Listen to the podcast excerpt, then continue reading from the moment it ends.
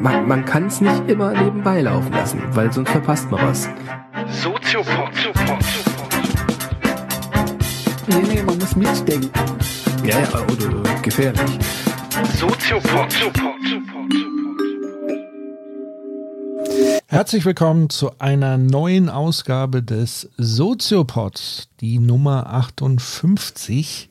Und ich begrüße wie immer recht herzlich, diesmal tatsächlich auch wieder aus dem Quarantänegebiet, Professor ja. Dr. Nils Köbel. Guten Tag, ich begrüße wie immer von der Ferne Patrick Breitenbach.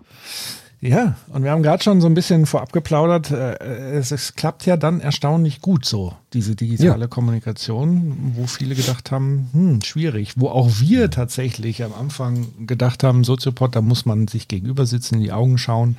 Wir schauen uns zwar auch so mehr oder minder in die Augen, je nachdem, wo die äh, Webcam ist. Ja. Ja. Aber äh, es, es klappt. Es klappt. Es klappt. Du hast auch gute Erfahrungen in der digitalen Fernlehre. Ja, ja also ich, ich bin ja auch ähm, jetzt kein Digital Native oder so wie du jetzt, ne? Aber ähm, man gewöhnt sich dann doch an alles irgendwie recht schnell und es klappt dann doch irgendwie mehr oder weniger gut. Von daher, also das kann man, kann man machen, ja. Ja. Es geht. Und die Tonqualität ist gut und so. Das klappt ja dann schon. Definitiv. Von daher, haltet durch da draußen. Haltet durch. Wir ähm, tun es auch. Bevor wir mit dem Thema anfangen, haben wir noch ein paar organisatorische Sachen. Vielleicht einen Hinweis an alle, äh, die Interesse haben, uns irgendwie live zu buchen. Wir haben jetzt so ein paar Live-Planungen, sage ich mal vorsichtig.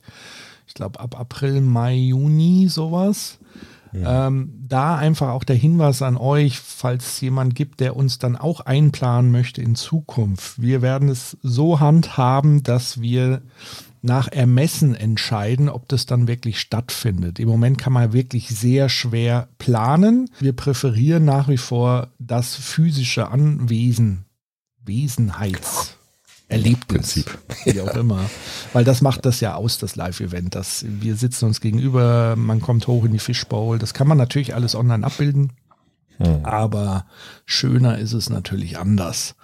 Die Resonanz ähm, ist größer. Eben, die Resonanz, die rosasche Resonanz. Apropos Resonanz, vielen lieben Dank für eure Resonanz da draußen in Form von Mails, in Form von Weiterempfehlungen über soziale Netzwerke und vor allen Dingen auch in Form von einigen Spenden, die äh, in letzter Zeit auch wieder reingekommen sind. Vielen, vielen lieben Dank dafür. Wir sind immer wieder geflasht davon und, und freuen uns jedes Mal, auch wenn es uns nicht immer gelingt, da persönlich irgendwie zu antworten, auch das ganz transparent. Wir haben einfach da weder Management noch sonst was, die das so leisten können.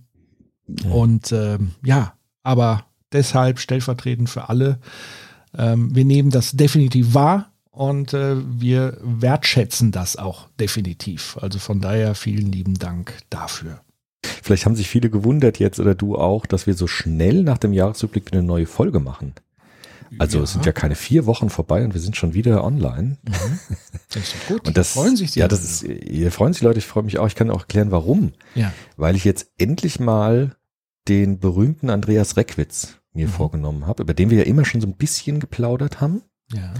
Und der hat mich jetzt so reingezogen in seine Bücher, dass ich so zwei Bücher von dem quasi aufgesaugt habe jetzt in den äh, im neuen Jahr. Und das spricht schon mal dafür, dass das jetzt wirklich interessant ist, was was heute passiert, glaube ich, weil wir jetzt so ganz klassisch nochmal Soziologie machen können. Mhm. Und zwar in einer ganz aktuellen, also wir sind jetzt so ganz vorne dran in der ja. aktuellen Soziologie. Und das finde ich natürlich jetzt schon auch sehr cool, weil das jetzt ja wirklich kein Klassiker ist, sondern der ist ähm, ein paar Jährchen älter als wir und ist sozusagen der äh, Soziologe schlechthin im Moment. Mhm. Und der ist extrem gut. Also ich fand das jetzt, also ich war schon bei Hartmut Rosa ja ziemlich begeistert, aber der, finde ich, schreibt noch besser. Also das mhm. ist so, das ging so richtig bei mir durch, ja. Also das ist so extrem äh, transparent und richtig, der verflüssigt alles so. Das ist, äh, finde ich jetzt super. Und deshalb gibt's jetzt auch schnell eine Folge, weil ich ähm, auch unbedingt davon erzählen will. Ja. Sehr gut. Ich, ich weiß tatsächlich äh, bis auf kleinere Vorgespräche gar nichts. Deswegen, ich werde wie immer für euch da draußen die Rolle des Unwissenden, der Schleier des Nichtwissens äh, haftet über mein Gesicht. Hast du ja auch so, eine, so Bettlaken übergezogen? Oh, das ist der, okay. der ja, unsichtbare ja, Schleier des. Oh. ja, genau und werde entsprechend dann auch äh, für euch vertiefende Fragen und so weiter, Gedanken dazu, die mir spontan in den Sinn kommen. Wie immer ist ja hier nichts gescriptet und vorbereitet, ähm, aber das macht es ja, ja bei mir schon. Ja, bei dir ich schon. Ich hier meine ganzen Unterlagen hier. Genau. Ja. Hab hier schon wieder meine 50 in der Seiten. In Lage, äh, nur den dummen August der Fragen stellt zu machen. Das ist das Gute. Ei, Heinz. Was denn? Gut jetzt. Ich ja. gut jetzt. Nein, ich ärgere ähm, mich schon ein bisschen, dass ich, dass ich zum Beispiel kein Corona-Tagebuch geschrieben habe. Ne? Also das wäre jetzt ist schon blöd. Ich war so faul. Also es gibt halt, ja, weil Kollegen von mir das gemacht haben. Ja. Also wirklich aufgeschrieben, minutiös, wie war das, wie ging's los, wie ging's weiter bis heute und haben so dicke Bücher vollgeschrieben, jeden Tag. Okay. Und das ist natürlich Gold wert. Ich, also ich bin schon ärgerlich, weil ich bin ja auch Biografieforscher und so mhm. und äh, krieg's einfach nicht hin, das mal auch systematisch zu machen. Und das wäre jetzt echt gut gewesen in so einer Zeit, das wirklich jeden Tag aufzuschreiben, ganz subjektiv. Also jetzt gar nicht mhm. irgendwie groß, sondern was hört man, wie ist es, wie fühlt sich's an, weil das für die für die äh, Nachwelt ja so wichtig ist. Ne? Mhm. Naja, spannend wäre ja für dich als Biografieforscher dann andere auszuwerten und miteinander zu vergleichen. Also genau, das kann man, das mache ich ja auch immer, aber das ist ja fast ein bisschen parasitär quasi, ja, dass man ja, dann die gut, Arbeit der anderen. Wissenschaft. Ja, aber ich würde es auch gerne mal selbst machen, aber irgendwie, es, ist, es fällt mir so schwer. Ja? ja. Also dieses biografische Schreiben fällt mir unglaublich schwer. Ja. Weil das hat so viel mit einem selbst zu tun. Und wenn ich Bücher lese, dann kann ich ja immer, kann ich mich immer zurücknehmen und kann die anderen sprechen lassen. Das fällt mir viel einfacher, als über mich zu reden. Ja. ja. Na gut, aber das ist, steht auf einem anderen Blatt. Ja, meine Frau, Ilka, schreibt ja äh, immer so Jahrestagebuch mhm. quasi. Das finde ich auch immer spannend. Also schon cool, seit ja. vielen, vielen Jahren, weil mhm. wirklich man so viel vergisst und verdrängt. Ja.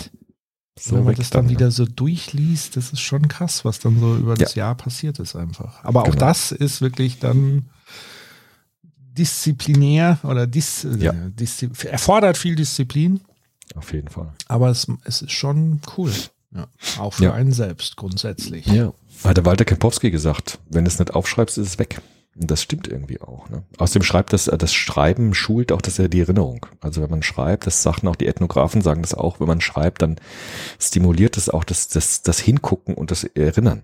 Und das ist ähm, und es ist ein äh, Lernvorgang. Also ja. ähm, als ich noch intensiv äh, Blogs oder Blogger war, da, mhm. als ich angefangen habe, habe ich das ja wirklich als Lerntool. Also ich habe irgendwo was gelesen, habe es dann selber nochmal zusammengefasst in einen Artikel mhm. und so weiter. Das ist einfach ein, ein unfassbares Lerntool.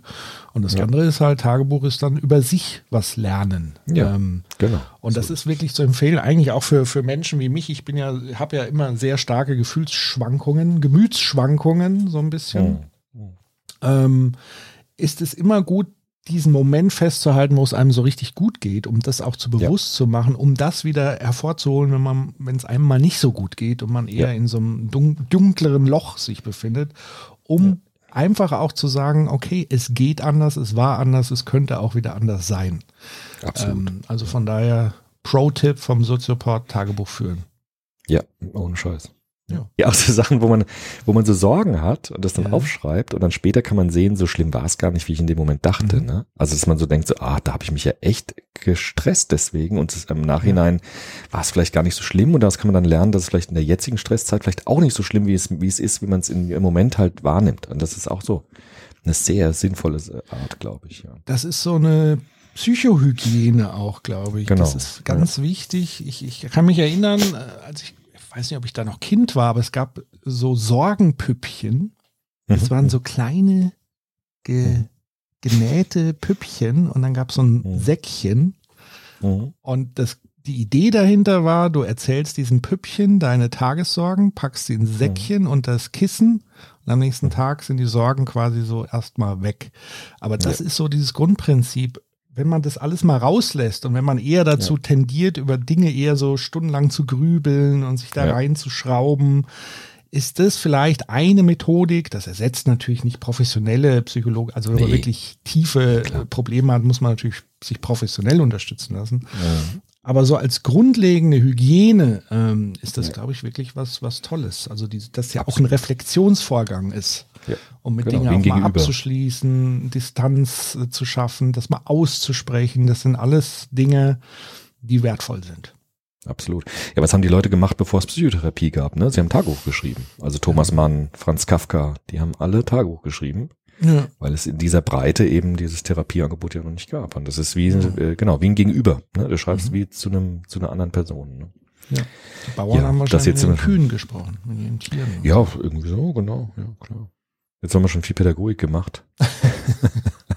ja, aber wie würdest du jetzt heute, also Andreas Reckwitz ist so der Autor und der Soziologe, ja. aber was ist sein Thema? Also worüber mhm. möchtest du heute in dem Kontext ja. sprechen? Also ich würde vielleicht am Anfang so ein paar grundsätzliche Sachen sagen über ihn, wie er Soziologie betreibt. Also er hat so einen speziellen Zugang entwickelt, den man auch praxiologische Soziologie nennt. Da würde ich vielleicht ein bisschen einsteigen, also wie er das jetzt, also welche Methodik er entwickelt hat, um soziale Phänomene zu beschreiben. Mhm. Und dann habe ich eben zwei Bücher gelesen von ihm. Das eine, das sind jetzt die zwei aktuellen, könnte man sagen. Die Gesellschaft der Singularitäten heißt das. Mhm. Und eben, das habe ich glaube ich beim Jahresrückblick schon erwähnt, das Ende der Illusionen, Politik, Ökonomie und Kultur in der Spätmoderne. Mhm. Das ist bei Surkamp erschienen. Das andere ist erschienen bei, man gucken, auch bei Surkamp, sind beide bei Surkamp erschienen. Und gerade das zweite, also das Ende der Illusion, ist ein Sammelband, wo er ganz verschiedene Aufsätze eben äh, drin hat, die er geschrieben hat über die letzten Jahre. Mhm. Und da würde ich gerne so einen Aufsatz vielleicht mal ins Zentrum stellen, weil es da um die Frage geht, wie kann man heute eigentlich soziale Klassen und soziale Schichten beschreiben, weil das knüpft halt sehr gut an Bourdieu an, mit dem wir uns ja auch intensiv beschäftigt haben. Und das könnte so eine Art Fortsetzung sein von Bourdieu oder Bourdieu 2.0, was er dann mhm. vorschlägt, wie man heute diese Klassenfrage behandeln kann oder diese soziale Schichtsfrage. Und das finde ich halt für einen Soziopod interessant, weil das sehr anschlussfähig ist. Ja. Es ist nicht nur für einen Soziopod interessant, sondern für, ich glaube, für die gesamte Menschheit ist das neben dem Klimawandel eine der größten Baustellen, die dieser Planet ja. momentan zu lösen hat und der ja auch unmittelbar mit Klimawandel zusammenhängt. Ja, ähm, das Thema soziale Ungleichheit. Ähm, und es genau. ist noch lange nicht so auf dem Schirm, wie es zum Beispiel ähm, Klimawandel geschafft hat. Ähm, von daher bin ich sehr, sehr gespannt, weil es natürlich auch so mhm. mit mein Leidenschaftsthema, ja. wenn man so will, soziologisch ist. Ja. Absolut, genau. Vielleicht ganz kurz biografisch, das will ich nur ganz kurz machen. Mhm. Andreas Reckwitz 1970 geboren, also unsere Generation, äh, und hat eine Professur an der Humboldt-Uni in Berlin und beschäftigt sich vor allem mit ähm, Kultursoziologie und eben dieser ja, man könnte sagen, der Makrosoziologie, also das, was Gesellschaft versucht, wirklich so im Vogelflug zu betrachten und äh, Gesellschaftstheorie zu betreiben. Das ist eigentlich sein, sein äh, Metier. Und er ist extrem fleißig. Also er schreibt Bücher, das weiß ich auch nicht, wie die Leute das machen. Ne? Also der schreibt und schreibt und schreibt und es gibt immer wieder neue Publikationen und ähm, von extrem hoher Qualität. Also glaube, das ist somit einer der besten Soziologen, die wir im Moment haben. Mhm. Und der hat jetzt so einen speziellen Ansatz entwickelt. Und zwar sagt er, also ich steige jetzt einfach ein, ne? Ja, ja, ja. so. Ja, also Biografie brauchen wir jetzt, glaube ich, nicht groß. Nee, kann man ja aber. Nachgucken. Das ist jetzt bei dem, ja eben, der ist jetzt auch kein Klassiker wie Max Weber, wo es wirklich interessant wäre. Also er lebt in unserer heutigen Zeit und ist aktuell, ja, so. Das ist ja Wichtige, ne? Also jetzt keiner aus dem letzten Jahrhundert, sondern er ist ja doch äh, vor Ort. Ja, und er sagt jetzt, wir gucken uns mal an, nicht so äh, die Strukturen der Gesellschaft von oben in dem Sinne, dass wir erstmal so äh, Muster und regelmäßige äh, Regelmäßigkeiten identifizieren, sondern der äh, arbeitet, wie er das selbst auch nennt, poststrukturalistisch. Das ist ja auch das, was in der Philosophie im Moment so ganz stark ist, postmoderne, poststrukturale Wissenschaft. Und er hat eine poststrukturelle Soziologie entwickelt, könnte man sagen. Und er sagt, ähm, die kleinste Einheit des Sozialen, also die kleinste Einheit der, dessen, was wir gesellschaftliches Leben nennen könnten, und das ist auch der Gegenstand der Soziologie, sind soziale Praktiken. So nennt er das. Also die kleinste Einheit des Sozialen sind soziale Praktiken. Das klingt ein bisschen nach Max Weber, finde ich. Max mhm. Weber hat ja auch gesagt, die kleinste Einheit des Sozialen sind soziale Handlungen. Mhm. Also Handlungen, die ein Motiv haben, die einen Sinn haben und sich auf das Verhalten anderer Menschen beziehen. Aber äh, Reckwitz würde, glaube ich, sagen, dass bei Max Weber noch ganz viel Idealismus da drin ist, weil der Begriff der Handlung impliziert ja bewusstes Handeln, also reflektiertes, bewusstes, zielgerichtetes Handeln. Und äh, Reckwitz würde sagen, wenn wir den Handlungsbegriff genauer anschauen, dann können wir sehen, dass in diesen sozialen Praktiken Also alles, was wir sozial tun, bezogen auf das Verhalten anderer Menschen, dass da eben nicht nur das bewusste, reflexive Handeln drin ist, sondern ganz viel Unbewusstes. Also im Körper, in den körperlichen Praktiken, die wir in der Gesellschaft äh, aufführen, sind unglaublich viele Schichten drin, die uns gar nicht bewusst sind. Und in diesen unbewussten, uns gar nicht reflexiv zugänglichen Schichten äh, steckt eben ganz viel soziales Handeln auch mit drin. Und deshalb wählt er den Begriff der sozialen Praktik. Soziale Praktik ist eben nicht nur das, was Max Weber beschrieben hat, jetzt mit zweckrationalem Handeln, wertrationales Handeln, traditionales Handeln, sondern er sagt, soziale Praktiken sind ganz stark auch geprägt von dem, was Bourdieu Habitus nennt. Also der Körper speichert gewissermaßen Erfahrungen aus unserer Erziehung, Sozialisation und diese Erfahrungen, die im Körper gespeichert sind, werden abgerufen in sozialen Situationen. Mhm. Und deshalb hat die Soziologie eben nicht nur den Gegenstand der sozialen Handlung im Sinne von bewussten, planmäßigem Handeln, sondern er muss sich auch anschauen, wie Gesellschaft hergestellt wird durch körperliche Praktiken, in denen ganz viel implizites Wissen aktualisiert wird. Also wenn ich zum Bäcker gehe beispielsweise, mhm. dann mache ich ja ganz viel, was ich gar nicht richtig merke. Also ich hole mein Portemonnaie raus, mache meinen Rucksack ab, präsentiere meine Person in einer bestimmten Weise als Kunde, nehme so Rollenhandlungen ein. Und das passiert so schnell, dass mir das ja oft gar nicht bewusst ist. Und Reckels würde sagen, genau das ist aber wichtig für die Soziologie. Also wie gucken, also wir müssen uns anschauen, wie ähm, praktizieren Menschen Gesellschaft und die kleinste Einheit ist dann eben die soziale Praktik. Also eine Handlung, die aber eben viel mehr ist als eine bewusste Handlung, sondern wo ganz viel Habitus sich zeigt, wo ganz viel Körperlichkeit sich zeigt, in denen eben implizites Wissen gespeichert ist, das dann in sozialen Situationen abgerufen wird. Mhm. Und das ist gewissermaßen das, was er so Poststrukturalismus nennt. Also wir gucken uns nicht wie Parsons. Parsons hat ja gesagt, wir können uns die Gesellschaft von oben angucken und können schauen, welche Muster gibt es welche Strukturen gibt es und wie werden diese Strukturen bedient, sondern er würde sagen, die Strukturen entstehen überhaupt erst durch körperliche Praktiken, indem Menschen körperlich etwas tun. Und er hat auch gesagt, dass diese Körperlichkeit in der Soziologie oft vernachlässigt worden ist. Also bei Habermas zum Beispiel oder auch bei Niklas Luhmann. Die sind ja eher kommunikationstheoretisch unterwegs und gucken sich äh, Sprechakte an, gucken sich äh, rationale Erwägungen an und Kommunikation sich an. Und der Reckwitz würde sagen, da fehlt ein bisschen dieses, dieses Medium des Körpers, weil wir alles, was wir gesellschaftlich tun, irgendwie auch körperlich tun. Und diese körperlichen Praktiken, da steckt eben unglaublich viel implizites Wissen drin über Gesellschaft, über Kultur, Weltwissen auch drin, das dann abgerufen wird, ohne dass wir es richtig merken.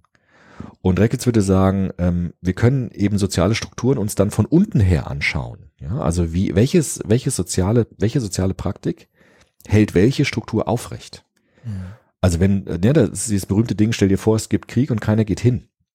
Also dann gibt es das neben nicht mehr. Und ein Krankenhaus kann eben nur existieren, wenn Menschen äh, diese Praktiken ausführen, die dazu gehören, dass eben so ein Krankenhaus stabil bleibt.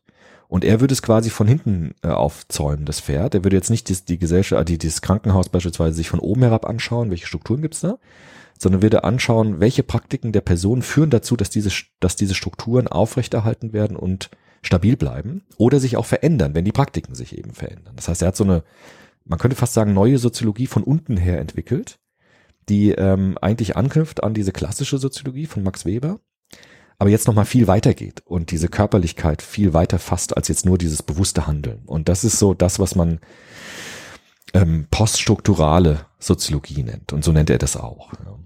Erinnert mich tatsächlich so als ähm, Best of, of All Worlds so ein bisschen. Mhm. Also mhm. Ähm, da steckt ja viel Luhmann drin. Bei Luhmann ja. kann man ja darüber streiten, wie er jetzt den Kommunikationsbegriff gemeint hat, ob das reine Sprechakte sind oder ob man Kommunikation kann man natürlich als nonverbal, also als alles, was mhm. irgendwie sichtbar ist, ein Medium hat, wie auch immer. Ähm, ja. Aber viele reduzieren das ja auf Kommunikation oder verstehen das dann so. Ähm, mhm. Dann äh, für mich steckt sehr viel auch Foucault drin mit den Diskursen ja. und so weiter. Genau, das da kommt ja dieses, auch. Ähm, ja. So. Ähm, genau. Wie du schon sagst, Weber, also auch je weiter ja. zurückliegender, desto, ich glaube, er, er spitzt das so auch gegenwartssoziologisch all diese Strömungen, die wir haben, macht, versucht er vielleicht da auch so eine äh, äh eigene Synthese hinzukriegen, was ich natürlich genau. sehr, sehr spannend finde.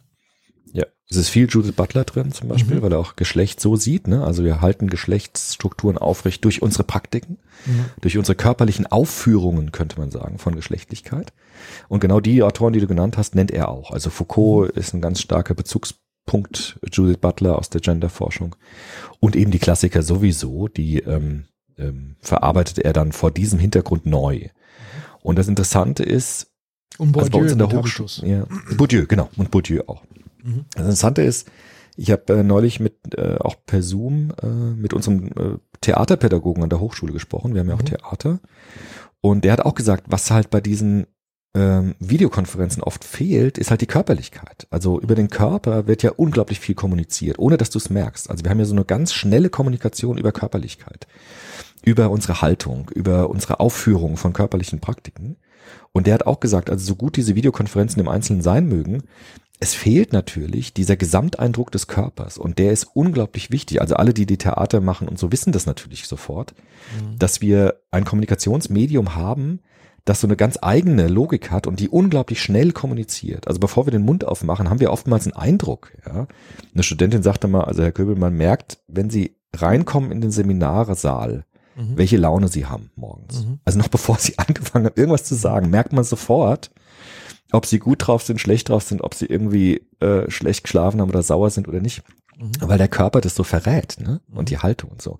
Und wir haben so einen Hochgeschwindigkeitsrechner in uns, der diese körperlichen ähm, Informationen sofort verarbeitet. Ja. Und das passt genau zu dem, was der Reckwitz auch sagen würde. Also diese ganzen Hochrechnungsleistungen körperlicher Art, ja, diese ganzen Informationen, die da ausgetauscht werden, das hat die Soziologie ein bisschen vernachlässigt und das guckt er sich an. Mhm. Ja. Da vielleicht tatsächlich noch ja. kurz ergänzen zu den Videokonferenzen und so weiter, weil ja, darüber ja, denke ich ja. viel nach als Digitalpraktiker. Äh, ähm, was ich bei mir beobachtet habe, was glaube ich ein allgemeines Phänomen ist, ich glaube mittlerweile auch wird es wissenschaftlich untersucht, diese sogenannte Zoom-Fatigue. Ja. Ähm, also quasi die Erschöpfung in den Videokonferenzen. Das ist so dieses eine. Also Videokonferenzen werden nochmal als anstrengender empfunden als Präsenzmeetings, Präsenzveranstaltungen und so weiter. Ähm, und was, was gerade ja einen großen Hype erlebt auf der Audioebene ist äh, Clubhouse. Das ist so eine App, also ein Hype in einer bestimmten Blase mhm. von Politik, Medien und so. Also es ist noch nicht in Breite der Bevölkerung angekommen. Was mhm. nichts anderes ist als eine interaktive Telefonkonferenz, wo mhm. aber die Leute das Gefühl haben, das geht irgendwie besser. Und jetzt ist sozusagen mhm. meine äh, Hypothese, es wird schon ähm, nonverbal kommuniziert über Videokonferenz, über das Visuelle, aber oft verzerrt, also ja. irritierend und sehr einseitig, weil du ja immer die gleiche Perspektive hast. Also du siehst nicht eine Person im Ganzen und wie sie artikuliert, sondern immer nur das Gesicht. Das ist unfassbar anstrengend, da immer drauf zu gucken, das ist das eine. Dann, was ich ja gerade schon gesagt habe mit der Webcam, es kommt darauf an, wo sie ist. Wenn ich gucke ja jetzt hier so, ich gucke dir ja nicht in die Augen, ja sondern ich genau. gucke auf den Bildschirm und der ist wieder ja. anders als die Webcam und so weiter. Und das heißt, ich glaube, unser Gehirn kommt damit im Moment noch überhaupt nicht klar. Wir versuchen sozusagen, wir sehen, ah, die Person ist präsent, aber das sind wie so Interferenzen, also wie so Verschiebungen. Und ich glaube, das ist der Grund, warum das unfassbar anstrengend ist. Aber gleichzeitig diese Audioebene, egal ob Podcast oder Gespräch, Telefonate, so boomt, weil das Gehirn plötzlich sich ganz fokussieren kann, nur auf diese Audioinformation und eher entlastet ist, dass all die anderen Informationen wegfallen, ähm, die man sonst in der Verarbeitung hat. Das heißt natürlich nicht, dass es dann qualitativ besser ist als Präsenz, wo man andere Informationen hat. Aber offenbar entlastet das das Gehirn nochmal anders. Äh, man kann anders Informationen Absolut. aufnehmen. Das finde ich schon ja. sehr, sehr spannend. Also da, da können ja. wir viel draus lernen. Also alle Kommunikationswissenschaftler, ähm, schaut euch das nochmal näher an. Absolut. Genau, das finde ich nämlich ganz genauso, auch bei uns jetzt. Ne? Also wir schauen uns schon an und wir gucken gleichzeitig aneinander vorbei, ne? ja. weil wir uns gar nicht in die Augen schauen, weil wir auf den Bildschirm, also wir schauen schon den anderen an, aber ja. irgendwie halt dann auch nicht. Ne? nicht und das ja. ist irgendwie komisch, genau. Und ich glaube genau, das ist ganz richtig, dass unser Hirn das noch nicht wirklich verarbeiten kann und dass es deshalb so anstrengend ist. Genau, und jeder guckt jeden an und du bist ja dann auch angestrengt. In, in so einem Seminarraum kannst du auch mal in der Nase bohren oder keine Ahnung, ja, irgendwas machen, wo du denkst, ich mhm. bin unbeobachtet, aber hier fühlst du dich permanent beobachtet ja. unter Performance-Druck plus halt eben ähm, das genau. andere, genau. Ja, so ist es. Ja, und diese Performance, diese körperliche Praxis, die nimmt ihr jetzt zum Ausgangspunkt und kann jetzt gewissermaßen unglaublich gut mit dieser Basis äh, multiperspektivisch arbeiten. Also er kann natürlich jetzt über Strukturen sprechen. Das tut er auch. Also der Strukturbegriff ist ein ganz wichtiger Begriff in seinen Büchern, die ich jetzt gelesen habe. Aber er begreift jetzt eben Strukturen nicht als festgefügt und ähm, von oben herab gesetzt, sondern er begreift eben Strukturen als hergestellt. Also immer als im alltäglichen Praxisprozess hergestellte Struktur. Man könnte sich, also ich denke mir das immer so wie so kleine Teilchen, die zusammenkommen und dann so ein Bild ergeben ne, und dann wieder auseinanderdriften. Also wie so eine oder wie bei dem Batman-Film Batman Begins, wo die Fledermäuse zusammenkommen und dieses Batman-Logo machen dann wieder auseinanderfliegen. Ne? Mhm. Und so könnte man jetzt Strukturen beschreiben, dass wir durch unsere Praktiken gewissermaßen so Bilder herstellen. Aber die Bilder werden natürlich nur dann präsent oder nur dann sind sie Wirklichkeit, wenn wir sie machen durch unsere Praktiken. Und wenn wir auseinanderdriften, sind die Strukturen dann wieder weg. Und so kann er jetzt gewissermaßen sich Strukturen anschauen, kann sich auch ganz einzelne Mikropraktiken angucken. Zum Beispiel in der Schule wird es auch gemacht, in der Schulforschung, dass man den Klassenraum als äh, Praxisraum sich anschaut. Also welche körperlichen Praktiken werden dort aufgeführt und welche Strukturen werden damit hergestellt und äh, stabilisiert.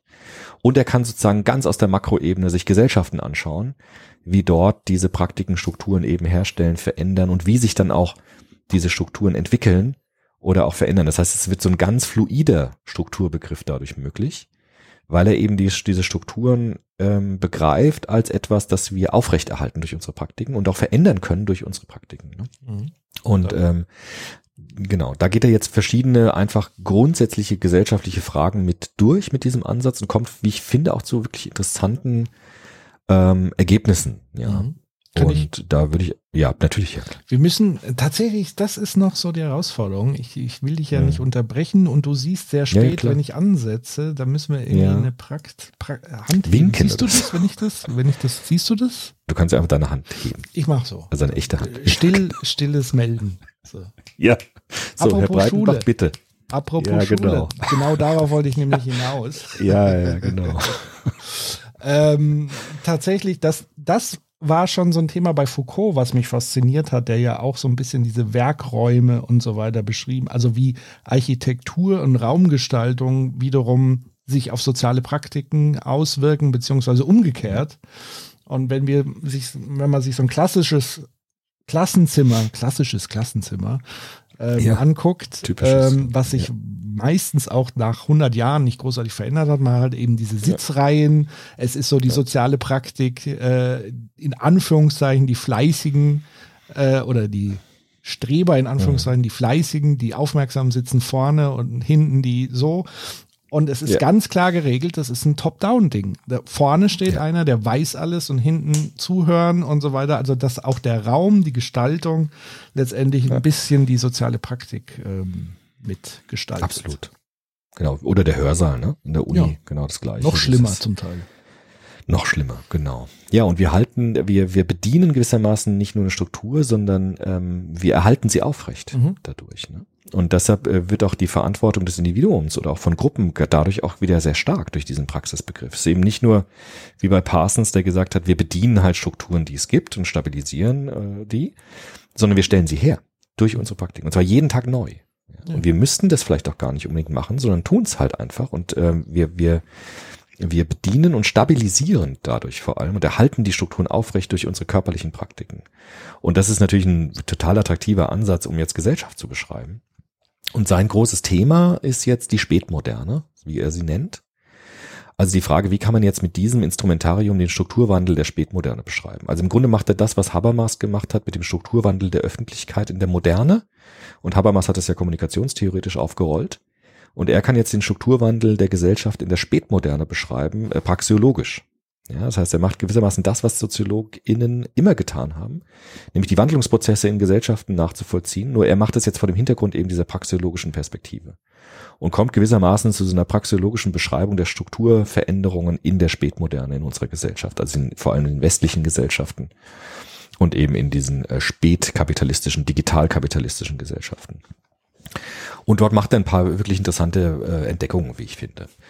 Und zwar sagt er, was bei uns, also er geht immer so, so drei Bereiche durch, die habe ich jetzt mal rausgeschrieben. Also Ökonomie und Bildung und Wertewandel. Das ist so drei Dinge, mit denen er sich immer wieder beschäftigt. Also was heißt auf der ökonomischen Ebene äh, die Spätmoderne, in der wir leben? Das ist so die Zeit nach den 90er Jahren, würde er sagen. Also die, mhm. auch gerade nach der Wiedervereinigung in Deutschland, nach dem Zusammenbruch dieses Ost-West-Blocks, äh, der Ost-West-Blöcke, dann entsteht das, was er Postmoderne nennt oder Spätmoderne nennt.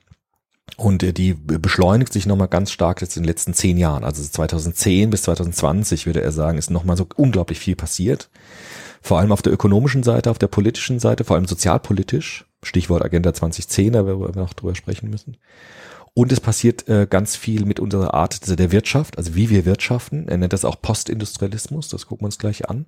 Es passiert ganz viel mit Bildung und mit Wertewandel. Und äh, diese, diese, diese Aspekte, das sind ja auch die klassischen soziologischen Aspekte, könnte man sagen, die untersucht er jetzt äh, vor diesem Hintergrund dieser Praxistheorie. Sollen wir am Anfang einfach mit der Industrie erstmal ja, so gucken? Sehr gerne. Ja. Also er sagt, in der Industriephase kann, kann man so unterscheiden. Es gibt so drei Phasen in der, vor allem jetzt westliche Gesellschaft, ne? also kapitalistisch mhm. orientierte westliche Gesellschaften, Amerika, Europa, also man könnte sagen so Australien dann noch dazu genommen.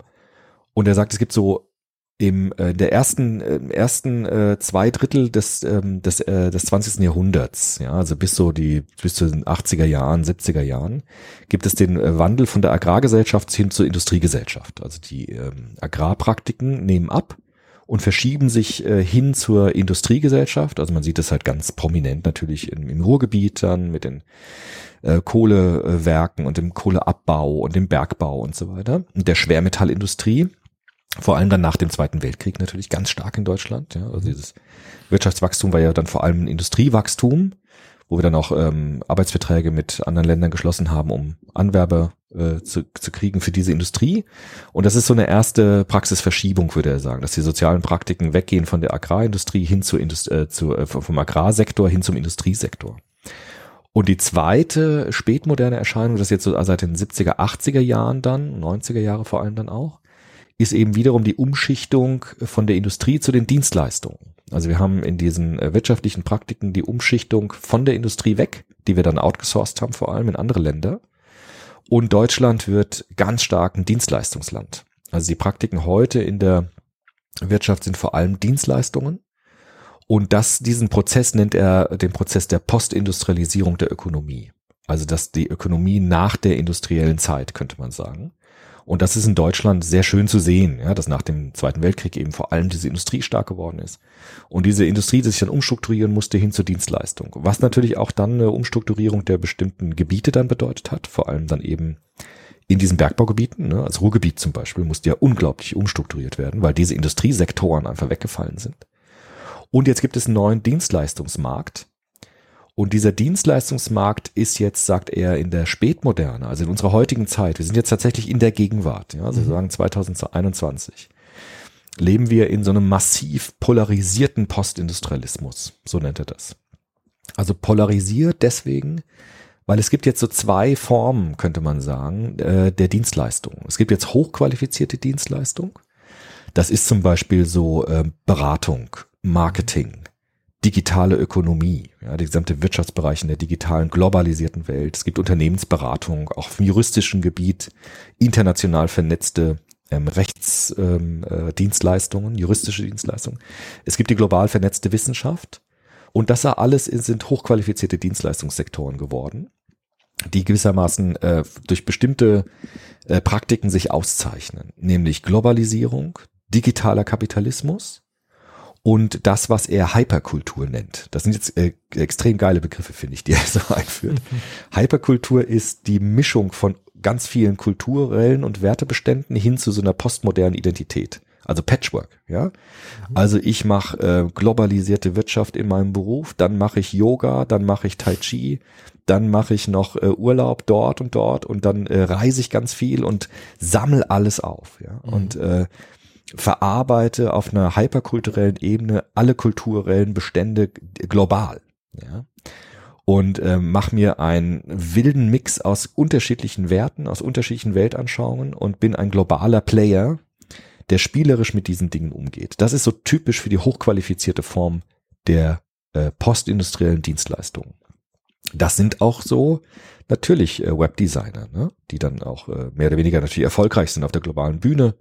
Das sind Unternehmensberatungen, das sind äh, diese, diese modernen, aufstrebenden, globalisiert vernetzten digitalen ähm, Player. Ja. Interessanterweise, weil du Webdesigner sagst, ich glaube, die sind mittlerweile ja. in niedrig qualifiziert runtergerutscht. Ja, äh, ja das, also das ist genau. ja auch die Gefahr. Also durch die Automatisierung, ja. durch den gesteigerten globalisierten Wettbewerb. Also ein deutscher Webdesigner muss konkurrieren mit einem indischen und äh, einer Mischung aus KI und irgendwie sowas. Also es gibt sozusagen Discount-Plattformen, wo ich mir meine Website für sehr wenig Geld zusammenklicken kann. Mein Webdesign, also wenn man da keinen Wert drauf legt. Und auf der anderen Seite bedeutet das, ein Webdesigner nur allein, dass er Webseiten bauen kann, reicht nicht mehr aus, um hoch, als hochqualifiziert zu gelten, sondern er muss eher dann fast schon wie ein digitaler Unternehmensberater agieren, der dir dann auch eine Website irgendwie machen kann.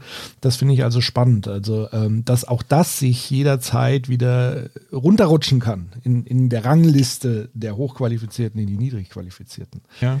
Genau, und genau das sagt er auch. Es gibt nämlich jetzt diese Hochqualifizierten, die auch hohes äh, kulturelles Kapital haben, wie man mit Bourdieu sagen könnte. Und es gibt jetzt auf der anderen Seite auch diese einfachen Dienstleistungen. Mhm. Also da hat er jetzt zum Beispiel als Beispiel Sicherheits- und Reinigungsbranche zum Beispiel. Ja. Auch Transportwesen. Also ja. diese ganzen Geschichten ähm, natürlich mit Paketzustellern. Also man könnte mit Harald Welzer jetzt sagen, diese Arbeit, die wenige machen wollen, aber viele machen müssen. Mhm. Und er sagt jetzt, das ist ja auch Dienstleistung. Nur diese Dienstleistung ist meistens schlecht bezahlt und ist meistens auch von hoher Entfremdung, körperlicher Entfremdung äh, geprägt und von körperlicher Verschleiß. Ja? Also wie der Heinz Bu, der geschrieben hat in der Gesellschaft der Angst. Die Angst dort ist, dass der Körper kaputt geht und ich diesen Job nicht mehr machen kann. Oder was du jetzt gesagt hast, beschreibt er mich auch sehr schön. Dass es äh, in der Spätmoderne so ist, dass diese Erfolgsaussichten unglaublich schnell sich verändern können. Also mhm. gestern warst du noch ein, äh, ein Global Player, heute bist du nur einer von ganz vielen und musst gucken, dass du, dass du nicht äh, hinterher, also dass du nicht zurückfällst in diesen Dienstleistungen, sondern dass du vorne dran bleibst. Ja. Und äh, das, genau, und das führt uns auch zu dem nächsten äh, spätmodernen äh, Erscheinungsform, nämlich den Wertewandel.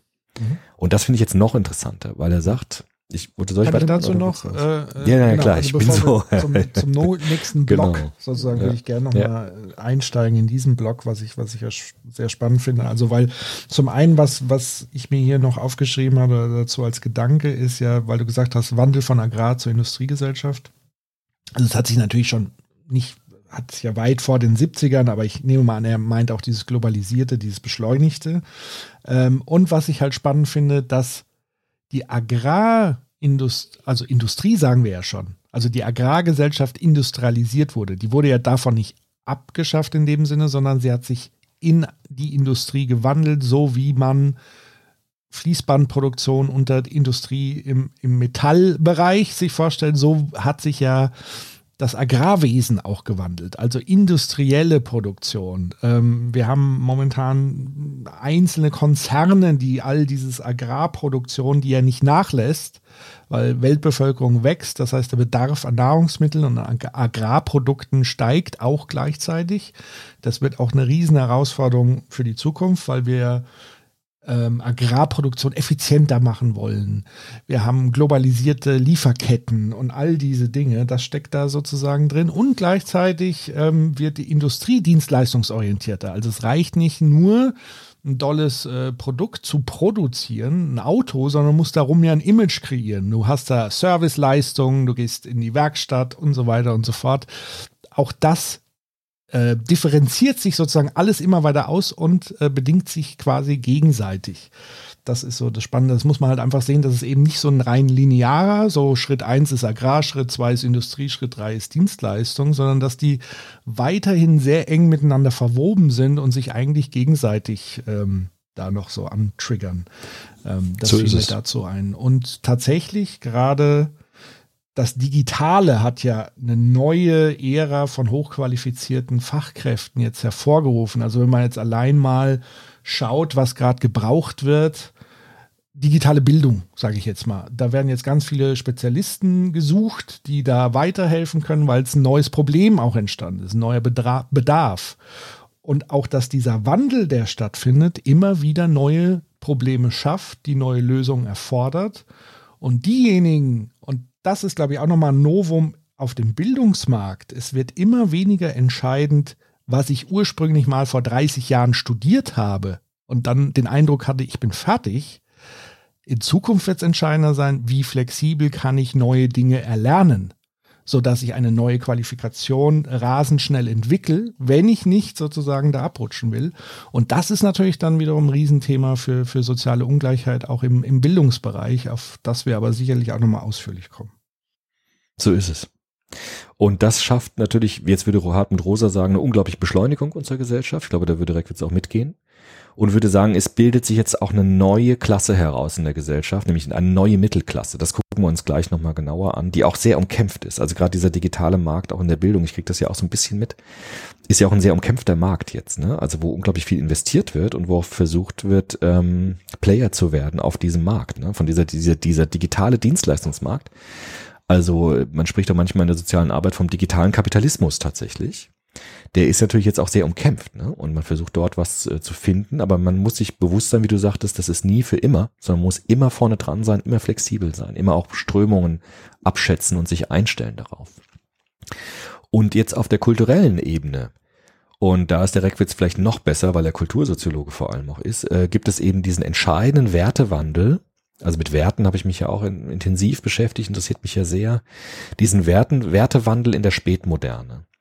Und er sagt, wir hatten nach dem Zweiten Weltkrieg, so in den 50er, 60er bis zum Ende der 60er, Anfang der 70er Jahre, die soziale Praktik der Logik des Allgemeinen, so nennt er das. Also die soziale Praktiken gingen hin zu einer Logik des Allgemeinen, als dieser berühmte Otto Normalverbraucher, ja, der seinen Beruf erlernt, der dann in der Berufszeit äh, betrieblich gebunden ist oder im Unternehmen gebunden ist und dann in der letzten Phase seines Lebens, der Ruhestandsphase, das Rentensystem äh, nutzen kann, in das er eingezahlt hat. Dieses Normale, diese Normalisierung unserer Praktiken war die vorherrschende Praktik bis zu den späten 60ern, 70er Jahren. Da gibt es das Häuslebauen, ne? das Reihenhaus. Es gibt diese berühmte Werbung, die ist jetzt ganz berühmt geworden. Ich zeige es ja auch immer in Seminaren. Diese Dr. Oetker Werbung, ne? mit dieser jungen Frau, äh, die so ein Narrativ erzählt der Beständigkeit. Also sie hat es von ihrer Mutter gelernt und ihre Mutter hat es von ihrer Mutter. Und zwei Fragen hat die Frau, nämlich was ziehe ich an und was soll ich kochen? Und abends kommt der Mann nach Hause und da muss das Essen auf dem Tisch stehen. Und das war das Gewünschte, vor allem nach dem Zweiten Weltkrieg. Vor allen Dingen von den Männern. Genau. Da gab es eine massive patriarchale Struktur unserer Gesellschaft. Es gab eine ganz klare Aufgabenverteilung und es gab kaum Möglichkeiten des, des Neuen. Also das Neue wurde extrem ähm, exkludiert gesellschaftlich, weil es nicht gewünscht war. Das heißt, die Logik des Allgemeinen, des Normalen, des Durchschnitts, das war das Gewünschte. Hast du was, bist du was. Machst du eine Ausbildung, kriegst einen Job, kannst ein Haus bauen, kannst du eine Familie gründen. Aber wehe, die Kinder drehen dann irgendwie ab, sondern die müssen normalisiert werden, ja, in eine Normalitätsspur hineingebracht werden. Und in der Spätmoderne, und das dachte jetzt vor allem in den 70er Jahren, verliert diese Logik des Allgemeinen die Vorherrschaft an die Logik des Besonderen. Also es gibt jetzt diese extremen Dynamisierungsprozesse unserer Gesellschaft. Am deutlichsten auch popkulturell kann man das in der 68er Bewegung dann sehen, dass diese verkrusteten Strukturen des Allgemeinen aufgebrochen werden und so langsam sich eine neue Praktik nach vorne schiebt, nämlich die Praktik des Besonderen. Besonders zu sein, einzigartig zu sein, authentisch zu sein, die Strukturen der Gesellschaft aufzubrechen im Genderbereich, auch im Bereich der Gleichberechtigung äh, von äh, Menschen mit und ohne Migrationsgeschichte, die Thematisierung sozialer Ungleichheit durch die, äh, die die Gesellschaft ähm, bestimmt hat. Das ist jetzt eine neue Logik, die seit den 70er Jahren ganz stark nach vorne kommt und die heute in der Spätmoderne die vorherrschende Logik geworden ist. Und er nennt diesen Prozess den Prozess der Singularität. Das ist auch das Buch ähm, Die Gesellschaft der Singularitäten. Also dass diese Logik der sozialen Praktiken weg von dem, von dem Allgemeinen als das Gewünschte hin zum Singulären als das Gewünschte sich verschiebt. Und das kann er tatsächlich praxeologisch halt extrem cool beschreiben, finde ich. Wie gesagt, also durch diese kulturellen Aufbrüche, gerade in der 68er Bewegung, gerade durch solche Figuren, wir haben gestern die so eine schöne Dokumentation gesehen über Janis Joplin zum Beispiel, ja, die gesagt hat, also ich möchte einfach mich befreien, ich möchte Gefühle rausbrüllen, ja, ich möchte nicht mehr die brave Beatles Musik machen, sondern ich möchte diesen diesen diesen souligen Blues machen, der sozusagen dieses dieses diese Kraft hat, ja. Oder solche Gitarristen wie Jimi Hendrix beispielsweise, der mit Gitarren Dinge gemacht hat, die es die vorher nicht denkbar einfach waren. Ja? Oder so Leute wie Bob Dylan, die diese alte Folkmusik genommen haben und sie einfach umgedreht haben und zu Protestsongs gemacht haben. Also das Konservative plötzlich radikal modernisiert haben. Und das entsteht in den 60er, vor allem in den späten 60ern, Anfang der 70er Jahre. Und es drückt sich so durch, dass das dann das Gewünschte ist. Also du musst besonders sein, du musst singulär sein, du musst einzigartig sein. Etwas sein, was nicht austauschbar ist und was nicht vergleichbar ist. Und diese Praxis der Singularität ist etwas, das seit den 70er Jahren sich immer weiter in den Vordergrund schiebt durch die sozialen Praktiken und heute die vorherrschende Praxis unserer Gesellschaft ist. Und das ist ein Wertewandel, der ähm, jetzt mit dieser Ökonomisierung des polarisierenden Postindustrialismus zusammenkommt und eine neue Gesellschaftsstruktur allmählich hervorbringt. Und diese Gesellschaftsstruktur gucken wir uns gleich an. Das ist nämlich die Dreiklassengesellschaft der Postmoderne. Ja, so erstmal so weit. Also das eine, was wichtig ist zu erwähnen, ist, glaube ich, äh, wenn wir von unserer Gesellschaft sprechen äh, in der Moderne, äh, ist natürlich die westliche gemeint, weil natürlich ja, China noch äh, kulturell komplett anders gestrickt ist, ähm, beispielsweise als große Landfläche, ähm, wo das eben weniger Thema ist, aber vielleicht in Zukunft mehr kommt, auch durch äh, Globalisierung. Also weil natürlich ja, auch absolut. Wertemodelle jetzt in, in Konkurrenzkampf stehen. Das merke ich immer wieder, auch wir haben es ja erlebt im Soziopod Live, erinnerst du dich bei der Europawahl, wo wir viele Diskussionen hatten, wie China ist uns doch weit voraus, vielleicht ist das Autoritäre doch nicht so verkehrt. Ähm, Und äh, das heißt, hier findet ja auch ein Wettbewerb der Wertemodelle statt oder auch dieser Rechtsruck, der durch Europa, USA ging. Das ist ja ein Konkurrenzkampf der globalisierten Werte. Ähm, das ist also super spannend. Das ist natürlich maßgeblich auch durch Digitalisierung, also Globalisierung und Digitalisierung hängen natürlich extrem eng zusammen und, und Medien und so weiter. Das muss man einfach feststellen. Und dieser Ausbruch also was ich ja interessant finde, ist, dass das auch Menschen im Grunde genommen, ich weiß nicht, ob wir darauf dann kommen oder Reckwitz was dazu schreibt, ja Gesellschaften auch zunehmend auseinanderreißt. Also ja. wir haben ja das Bedürfnis durchaus auch nach Kontinuität, aber jeder halt in seinem persönlichen Bereich. Also jeder will anders sein, aber das dann bitte kontinuierlich. Da darf dann niemand so dazwischen kommen. Ähm, und diese Mischung aus, also wir sehen uns schon so ein bisschen nach Beständigkeit. Wir müssen diese Beständigkeit aber aufgeben, um dann wieder die individuelle Freiheit zu erringen. Also wir leben in einer unfassbaren konfliktbehafteten Situation, Lebenssituation, wo morgen wieder alles ganz anders sein könnte als heute. Und wir diesen Konkurrenzwettstreit haben, der auch wirklich massiv und zum Teil unter Gewalt ähm, untereinander ausgetragen wird, wo es halt dann wirklich um Identitätsfragen geht. Also sind Leute mit, aus, mit anderer Herkunft hier weniger wert? Ähm, ist eine Frau weniger wert als ein Mann und, und so weiter und so fort? Und das sind alles Konflikte, ähm, die stattfinden.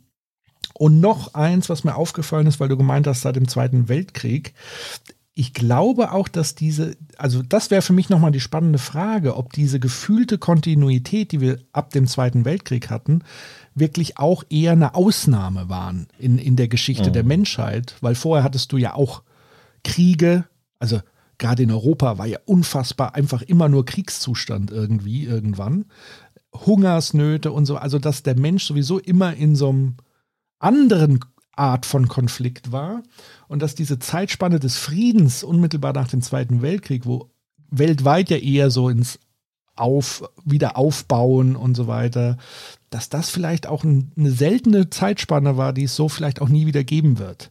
Aber jeder hat halt gedacht, das ist die neue Normalität und wir halten uns fest, weil sie war ja auch zum Teil sehr angenehm für viele, für viele dann wiederum nicht.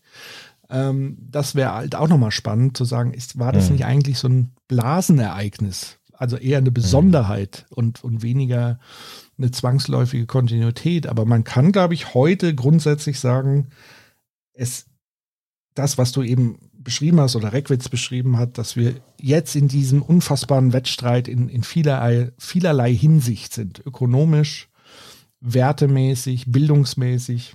Genau. Finde ich spannend. Ja. Und diese, diese Singularität. Ich meine, er würde auch sagen, diese Singularität oder dieses, ähm, was du gesagt hast, nach dem Zweiten Weltkrieg, das passiert in Amerika schon vor dem Zweiten Weltkrieg. Mit diesem New Deal zum Beispiel sagte. Also dieser New Deal, dass die Regulation des Staates auf die Wirtschaft äh, plötzlich durchgreift das hat ein enormes Regulationsnarrativ geschaffen. Also wir regulieren den Kapitalismus, wir regulieren den Markt. Und in Deutschland war das, äh, man könnte sagen, mit der sozialen Marktwirtschaft das Prinzip, dass der, dass der Liberalismus eingebettet war in bestimmte Sicherungssysteme. Und seit den 70er, 80er Jahren gibt es in England beispielsweise diese Thatcher-Ära dieser starke Aufbruch des Neoliberalismus, wie man das so nennt.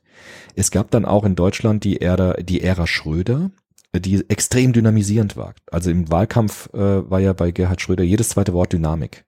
Also Aufbruch, die Absenkung sozialer Sicherungssysteme, die Einführung der Agenda 2010. Also der Wegfall von Regulierung in der Hoffnung, dass der Markt eine neue Dynamik entfesselt, wenn er entfesselt wird. Das heißt, die Regulation zurückzunehmen, eine Dynamik nach vorne zu stellen und im Zuge dessen und dem dazugehörigen Wertewandel entstand dann das äh, gewünschte der Singularität. Und er würde sagen, auch die Kriege, glaube ich, im 19., 18. Jahrhundert, 17. Jahrhundert, das waren ja auch Kriege, die waren zum Teil eingebunden in so eine Normalitätsvorstellung. Also die haben ja alle irgendwie regelmäßig Krieg geführt, auch untereinander. Das war fast normal. Es gab ja auch so eine Romantisierung des Krieges.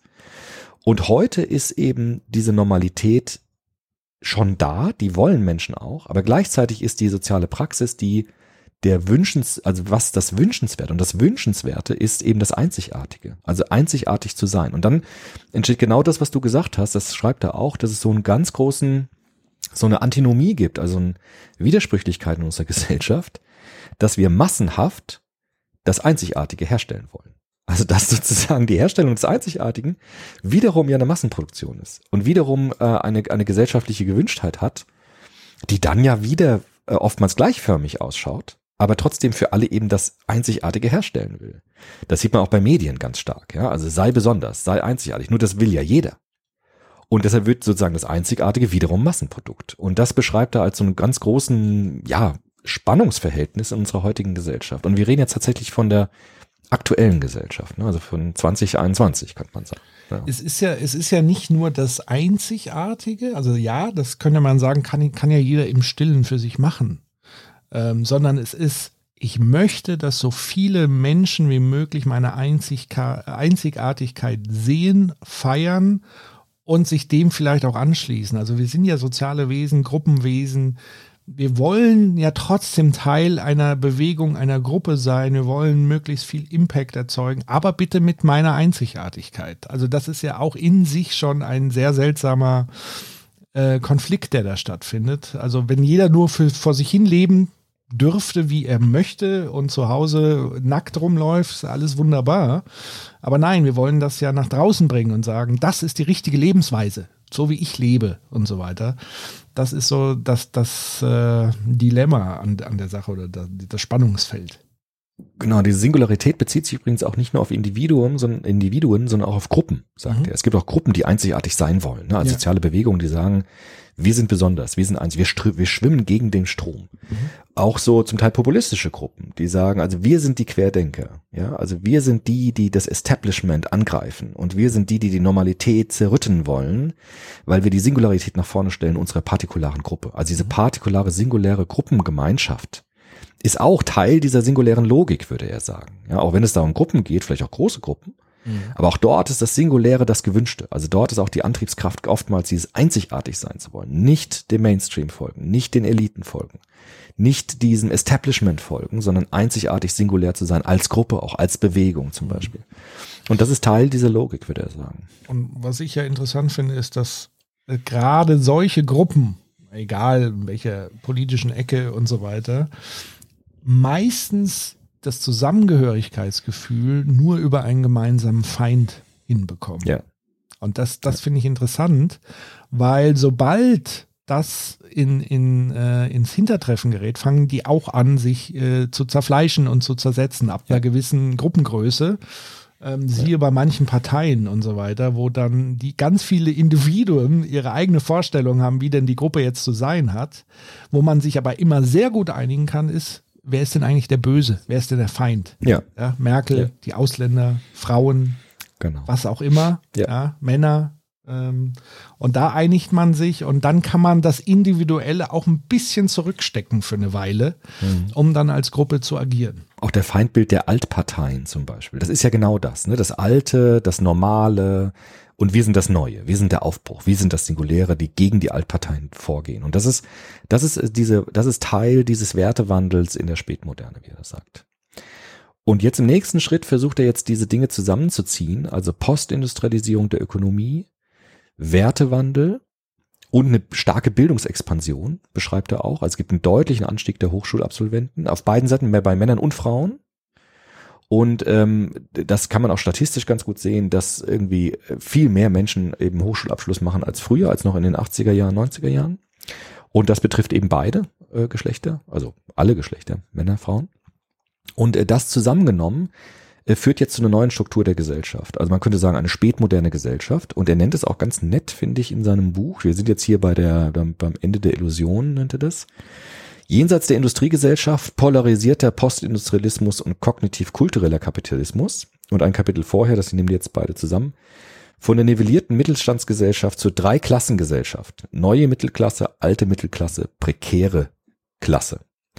Und das Interessante ist jetzt ja, das werden Soziologinnen und Soziologen sofort benennen, da kommt jetzt ein Begriff ins Spiel, der eigentlich schon vergessen worden ist, nämlich den Begriff der Klasse.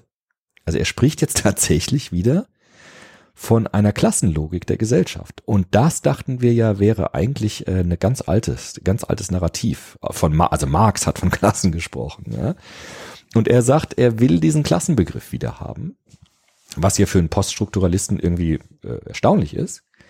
Aber da macht er jetzt den Bourdieu wieder ganz stark und äh, sagt, wir haben den Klassenbegriff versucht in der Soziologie abzuschaffen, in der durch Autoren zum Beispiel wie Ulrich Beck oder durch Gerhard Schulze, die gesagt haben, also die Moderne ist doch so stabil und ermöglicht doch so vielen Menschen einen gewissen Wohlstand, dass wir doch gar nicht mehr von diesem alten Klassenbegriff sprechen müssen, sondern wir sprechen von Milieus.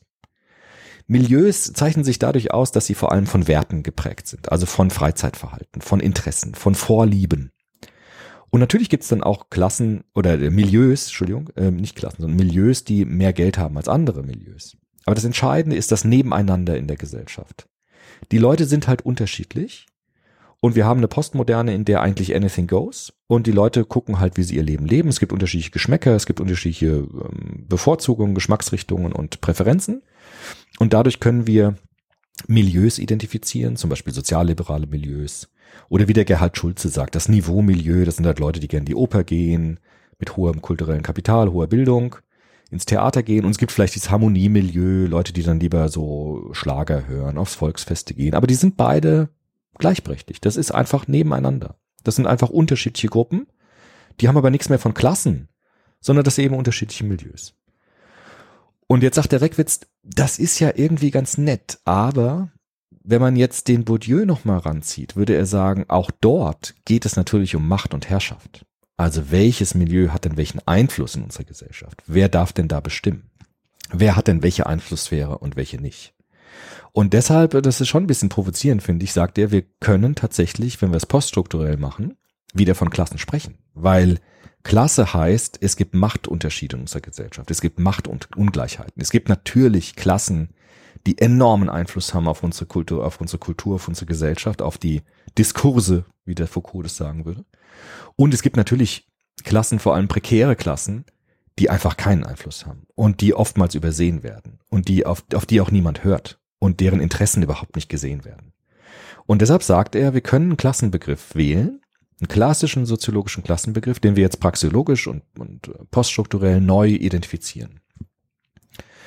Und er sagt jetzt, wenn wir uns das jetzt historisch wieder anschauen, kann man sagen, dass die industrielle Moderne der Nachkriegszeit, das hatten wir eben schon, also nach 45 äh, bis in die 80er Jahre hinein, im Wesentlichen die Struktur einer nivellierten Mittelstandsgesellschaft annahm. Also nivelliert im Sinne von ausgleichend, ausbalancierend. Also alle haben einen einigermaßen guten Wohlstand, ein einigermaßen sicheres Leben. Durch die Einbettung des Kapitalismus in soziale Sicherungssysteme gab es so eine Mittelstandsgesellschaft, die eigentlich den Sockel der Gesellschaft ausgemacht hat oder das, das Kerngebiet unserer Gesellschaft und der vielen Menschen ein gutes Leben ermöglicht hat.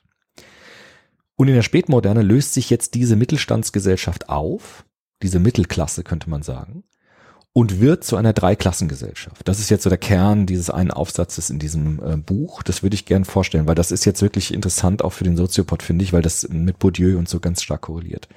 Er kommt jetzt mit Bourdieu mit den Kapitalsorten. Ne? Das hatten wir alles schon. Kulturelles Kapital, ökonomisches, soziales Kapital und sagt, wenn wir das jetzt anlegen an die postmoderne Gesellschaft, an die spätmoderne Gesellschaft, dann können wir sagen, diese klassische Mittelstandsgesellschaft prägt sich jetzt aus in eine neue Mittelklasse. Und diese neue Mittelklasse ist jetzt das, was wir eben schon diskutiert haben. Das sind die erfolgreichen, selbstverwirklichenden, urbanen Kosmopolitinnen und Kosmopoliten, die aufsteigend sind, hochqualifiziert sind, Akademikerinnen, Akademiker sind meistens. Und die streben nach einem attraktiven, authentischen Leben. Ich kann das vielleicht mal zitieren aus dem Buch, weil das, äh, das schreibt sehr schön, finde ich das. Das ist jetzt auf Seite 94 in diesem Buch eben äh, das Ende der Illusionen. Die neue Mittelklasse stellt sich damit auch als wichtigste Trägerin der globalen Hyperkultur dar. Das sind jetzt eben die Menschen, die ganz viel kulturell mixen, kombinieren und weiter geht's hier auf Seite 94. Sie zelebriert einen kulturellen Kosmopolitismus, der sich nicht mehr auf Nationalkulturen einschränken lässt. Man ist in der ganzen Welt zu Hause.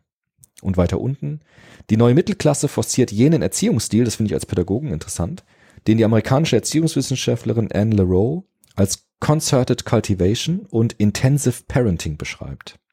Die Begabungen werden durch ein ganzes Bündel von vielseitigen Aktivitäten mit dem Kind umfassend gefördert und bei der Auswahl von Schulen und Hochschulen agiert man entsprechend ambitioniert. Das heißt, das ist jetzt eine neue Mittelklasse, die versucht ganz stark nach vorne zu gehen die sich bewusst wird, dass kulturelles Kapital wichtig ist. Bourdieu sagte ja, dass viele Familien das unbewusst machen, aber heute wird es bewusst. Deshalb ist auch Bildung ein offener Kampfplatz geworden. Und es gibt diese neue Mittelklasse, die das genau weiß und die ihre Kinder auch trainiert auf einen bestimmten Habitus und Anregungsbedingungen den Kindern bereitstellt, die möglichst vielseitig sind und mit Kindern möglichst umfassend fördert. Deshalb auch äh, zweisprachiger Kindergarten oder Frühförderung sprachlicher Art in der in der äh, in der Vorschule oder auch sofort die ähm, Investition in Kindern im Sinne von Logopädie oder Nachhilfe, wenn es nicht so gut klappt in der Schule, weil diese Eltern wissen, wie wichtig das ist mit der Sprache, mit dem Habitus, mit dem Auftreten, mit dem sich benehmen können. Und das äh, authentische Leben des hochqualifizierten Kosmopoliten und Kosmopolitin, die gewissermaßen ein Weltbürger und eine Weltbürgerin wird, die im digitalen Kapitalismus sich bewegen kann und immer nach vorne strebt. Das ist die neue Mittelklasse. Und das ist State of the Art unserer Gesellschaft. Das sind die Menschen, die die Diskurse unserer Gesellschaft äh, äh, äh, massiv bestimmen können und die ganz stark auch Einfluss haben. Da gibt's natürlich dann auch Leute, die erfolgreicher sind als andere, auch Leute, die mehr Geld haben als andere. Aber diese neue Klasse ist das, was unsere Gesellschaft maßgeblich ähm, prägt. Und sie bildet sich gewissermaßen aus der alten Mittelschicht heraus. Also die alte Mittelschicht erodiert, würde Reckwitz sagen. Die baut immer mehr ab und es entsteht diese neue Mittelklasse aus der traditionellen Mittelklasse heraus. Und diese neue Mittelklasse ist eben so beschrieben in diesem Wertewandel der Singularität und des polarisierenden Postindustrialismus. Mhm, mh. Ja, leuchtet dir das ein? so? Ja, ich versuche das gerade so ein bisschen im, im Kopf nochmal zu sortieren, darüber mhm. zu reflektieren. Ähm, was mir persönlich halt so die letzten Jahrzehnte oder gerade auch die letzten Jahre auffällig ist, ist ähm, tatsächlich, dass wir ja eine sehr ausgeprägte obere Schicht haben. Ja, also wir sprechen hier oft von Supermilliardären. Das war ja vorher zumindest immer sehr verdeckt. Ich glaube aber, dass tatsächlich der Milliardärstatus relativ neu ist äh, in, in, im globalen Kontext gesehen, auch durch Globalisierung. Also verstärkt sich Reichtum und die äh, Verlagerung von Reichtum auf wenige Köpfe, sage ich mal. Und auf der anderen Seite haben wir aber auch einen stärkeren sozialen Abstieg von unten, also auch einen stärkeren Druck von unten. Ähm, und die Mittelschicht ist immer so dazwischen gepresst. Also wir, wir haben eigentlich von Druck von oben und von unten. Also von oben hinsichtlich von immer wieder ähm, das Narrativ, naja, ist ja ganz nett, wenn du schon so und so viel verdienst, ne? Aber ich hier, ich bin mir ja der, also ich kann mir Sachen leisten, die du dir nie leisten könntest. So. Also auch das, dieses zu Schaustellen von unfassbarem Reichtum, der ja natürlich automatisch ähm, bei vielen zu so einem Druck führt und dann zu so einem Ziel, ich will auch Milliardär werden, also dieses ganze Silicon Valley Habitus, da geht es ja wirklich nur darum, wer kann am meisten Gelder einsammeln und wird dann am erfolgreichsten, kann sein Ding verkaufen, sodass er dann scheinbar die Freiheit hat, das zu tun, was er tun will. Das sogenannte Fuck You Money ähm, zu erwerben. Das ist also bei vielen, glaube ich, auch bei vielen Jungen, die so in diese Richtung unterwegs, Startup etc., Big Dreams äh, und, und so weiter. Und gleichzeitig, das hast du ja vorhin schon angedeutet mit der Agenda 2010 in Deutschland zumindest, ähm, der, der, äh, die Verlustangst nach unten unfassbar steigt und man ja gleichzeitig medial auch dahingehend bedient wird. Da gibt es dann dieses Trash-TV-Formate, die einem einfach nochmal zeigen, okay, da möchte ich jetzt nicht landen. So, ähm, wo sich die Dinge dann auch einfach vererben, in Anführungszeichen, weil natürlich die Bildungschancen in diesem unteren Bereich kaum bis gar nicht vorhanden sind, weil, wie du sagst, die Mittel, die neue Mittelklasse unfassbar darauf bedacht ist. Also früher war Bildung so ein Ding, naja, wenn du fleißig bist und lernst und deinen Abschluss machst, dann kriegst du garantiert einen Job. So. Heute ist es, das ist schon mal eine Grundvoraussetzung, um auch Jobs zu machen, die vorher locker ich sag mal, von Leuten mit Hauptschulabschluss hinbekommen haben, was auch nichts dagegen zu sagen ist, ganz im Gegenteil. Nee, also das heißt, du hast dieses ähm, diese Steigerung der akademischen ähm, Ausbildungen hat auch damit zu tun, dass der Druck einfach so hoch ist, dass das schon mal eine Mindestvoraussetzung ist, um irgendeinen Job machen zu können. Ähm, das führt eben dazu und es führt dazu, dass in diesem hochqualifizierten Bereich noch mehr Druck ist, weil du musst dich ja dann wieder abheben und insgesamt entsteht dadurch natürlich eine soziale Unruhe, die wir ja auch ähm, leibhaftig täglich irgendwo im Großen und Kleinen letztendlich ähm, erleben. Also es ist wirklich wie so ein Druckkessel, der ja. da aufgebaut wurde, der auch beabsichtigt war damals. Du hast ja, ja erwähnt, ja. diese Regul Regulierungen haben glaube, begonnen mit der Weltwirtschaftskrise in den 20ern, so langsam schrittweise. Genau. Ähm, dann wurde alles die Idee auch des Sozialismus oder des Sozialen. Ähm, also man denke nur die Sozialdemokratie damals und heute oder zu Schröder. Ja, wo, also das war wirklich einfach ja. Schwarz- und Weiß-Unterschied, wenn du so willst. Ja. Also diese Rücknahme des Sozialen, weil man dachte, naja, dann passiert weniger Leistung. Und all das war ja mhm. auch nur auf dieser Idee, Staaten müssen wachsen. Wirtschaft, also oder ja. anders gesagt, Staaten müssen sich immer an Wirtschaft orientieren und diese Wirtschaft muss, muss so schnell und so hoch wie möglich wachsen. Erst dann ist man als Staat erfolgreich, als Gesellschaft. Und dieses Narrativ hat dann dazu geführt, dass man sagte, okay, um Leistung anzutriggern, müssen wir Konkurrenz erhöhen. Ähm, wir müssen den Druck erhöhen nach unten und die Anreize auch nach oben hin erhöhen. Und ähm, jetzt befinden wir uns alle in diesem Hamsterrad, weil am Ende des Tages sind weder die Superreichen superglücklich, die Armen sowieso nicht und die Mittleren leben in täglicher Angst, oh Gott, oh Gott der Druck, den du beschrieben hast, der spaltet jetzt gewissermaßen die Mittelklasse in zwei neue Klassen auf. Also diese klassische Mittelklasse, also diese ne, nach dem Zweiten Weltkrieg, die durch Regulation auch entstanden ist, wie du eben sagtest, die auch die Arbeiterschaft in sich aufgenommen hat. Mhm. Zu sagen, wenn ich äh, gut arbeite, auch harte Arbeit, auch körperliche Arbeit, kann ich trotzdem mir ein gutes Leben aufbauen. Ja, Facharbeiter zum Beispiel. Genau. Auch diese, ähm, dieser, man könnte sagen, der Stolz des Arbeiters, ja, zu sagen, ich bin der die Basis der Gesellschaft. Ja, also der, der Kohle, ja, der, der, die, die Kumpel im Ruhrgebiet, die gesagt haben, wir haben auch einen gewissen Stolz, der Arbeiterschicht zu sein. Und wir haben es durch Regulierung auch hingekriegt, dass diese Arbeiterschicht in die Mittelschicht hineinkommen. Und jetzt passiert was mit der traditionellen Mittelklasse, nämlich sie stößt gewissermaßen diese neue Mittelklasse auf sich heraus, diese ähm, ganz starke Singularitätsmittelklasse der hochqualifizierten Akademikerinnen. Und sie stößt auf der anderen Seite neues prekäre, eine neue prekäre Klasse aus. weil nämlich diese Arbeiterschaft, die gibt es jetzt auch nicht mehr in dieser Form. Also es gibt nicht mehr die Kohlekumpel, die sich organisieren und ihren Stolz als Arbeiter haben, sondern es gibt jetzt auch eine prekäre Klasse des sich Durchbeißens, der Deklassierung und der absteigenden neuen Unterklasse. Vielleicht dazu auch mal ein Zitat. Auf Seite 103 ist das. Das ist jetzt nämlich die Kernseite natürlich der Postmoderne. Im historischen Längsschnitt 103 folgende, im historischen Längsschnitt handelt es sich bei der prekären Klasse von heute um die Erben der Arbeiterschaft von gestern. Das heißt, jener einstmals sehr großen Gruppe, die von körperlicher Arbeit lebte. Die nivellierte Mittelstandsgesellschaft hat die Arbeiterschaft, auch dank der erfolgreichen Kämpfe der sozialdemokratischen und gewerkschaftlichen Bewegung, du hast es eben gesagt, in sich aufgenommen. Die postindustrielle Gesellschaft der Spätmoderne stößt diese mittlerweile geschrumpfte Gruppe wieder aus, nimmt ihr Status, Einkommen und Sicherheit. Das heißt, wir haben heute äh, eine neue postmoderne Klasse, die auch prekär ist. Das sind die prekären Dienstleistungen. Das ist zum Beispiel diese Geschichte mit dem Pakete ausfahren, ja, bei Hermes oder bei diesen ganzen Unternehmen, die auch schlecht bezahlen, keine sozialen Sicherungssysteme so richtig leisten. Das sind auch die Gastarbeiter in der Fleischindustrie beispielsweise, die wir im letzten Sommer wieder gesehen haben, die unter übelsten Bedingungen leben müssen, arbeiten müssen, unter hygienisch hochproblematischen Dingen leben müssen. Und diese neue Klasse ist auch Teil der Spätmoderne, dass aus der traditionellen Mittelklasse heraus die Arbeiterschaft deklassiert wird und zu einer prekä prekären Klasse ähm, abgestoßen wird aus der Mittelschicht heraus.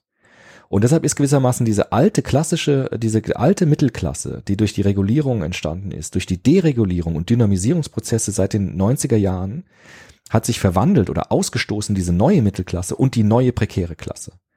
Und die traditionelle Mittelklasse schrumpft immer mehr, diese äh, Ruhe, diese ruhige Mittelklasse. Und es gibt sozusagen, man könnte ja fast sagen, diese etwas äh, überbeschleunigte singuläre Mittelklasse und eben die prekäre Klasse, von der Bourdieu sagen würde, das ist der eigentlich der alltägliche Kampf ums Überleben. Und das Einzige, was dort ein lohnendes Ziel ist, ist möglichst ohne große Krisen das Leben bewältigen zu können, wie das der Lothar Böhnisch sagen würde. Also das Leben so zu bewältigen, dass man vielleicht ohne große Krisen äh, durchs Leben durchkommt. Und das ist unsere Gesellschaft, würde er sagen. Ja? Also die traditionelle Mittelklasse schrumpft. Es gibt eine neue Mittelklasse und es gibt eine neue prekäre Klasse. Und äh, das ist, es ist eigentlich sehr schön beschrieben eigentlich. Ne?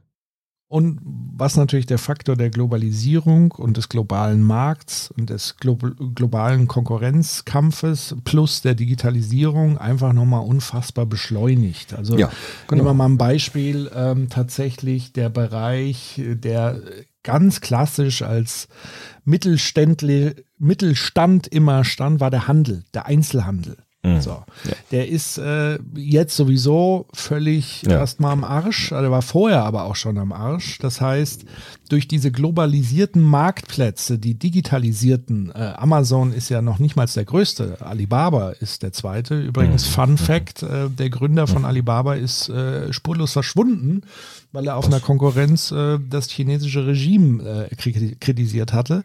Echt? Er ist nicht mehr äh, zu finden. Komisch. Vielleicht Ach, wird er gerade umerzogen. Ähm, so viel zu, auch zum Thema, warum China uns weit voraus ist in wirtschaftlichen Fragen. Mhm. Das heißt, dieser, dieser Bereich, also dass wir eine Hyper, also er nennt es ja Hyperkultur, ich würde sagen, wir haben eine Hyperindustrialisierung oder eine Hyperkapitalisierung. Ja. Also dieses. Also postindustriell, ne? Also es ist nach der Industrialisierung. Genau, also es Zeit. ist jetzt ähm, Dienstleistungen. Wir haben eine unfassbare Monopolisierung die gleichzeitig eben genau das erodieren lässt im ökonomischen Bereich, nämlich dass dieses klassische Mittelständische, was auf breiten Schultern stand, weil es viele Leute ja. ihre eigenen kleinen Existenzen, gut laufenden Geschäfte und so weiter, das alles zerbröselt gerade und es wird immer weitergehen. Ja. Also wenn man so ein bisschen sich mit Technologie befasst, das als es gibt sozusagen beispielsweise ähm, KI-Anwälte. Ja, die können mhm. einfachste Gesetzestexte so dechiffrieren, dass sie einen guten äh, Anwalt sozusagen auch in vielen Punkten einfach ersetzen könnten.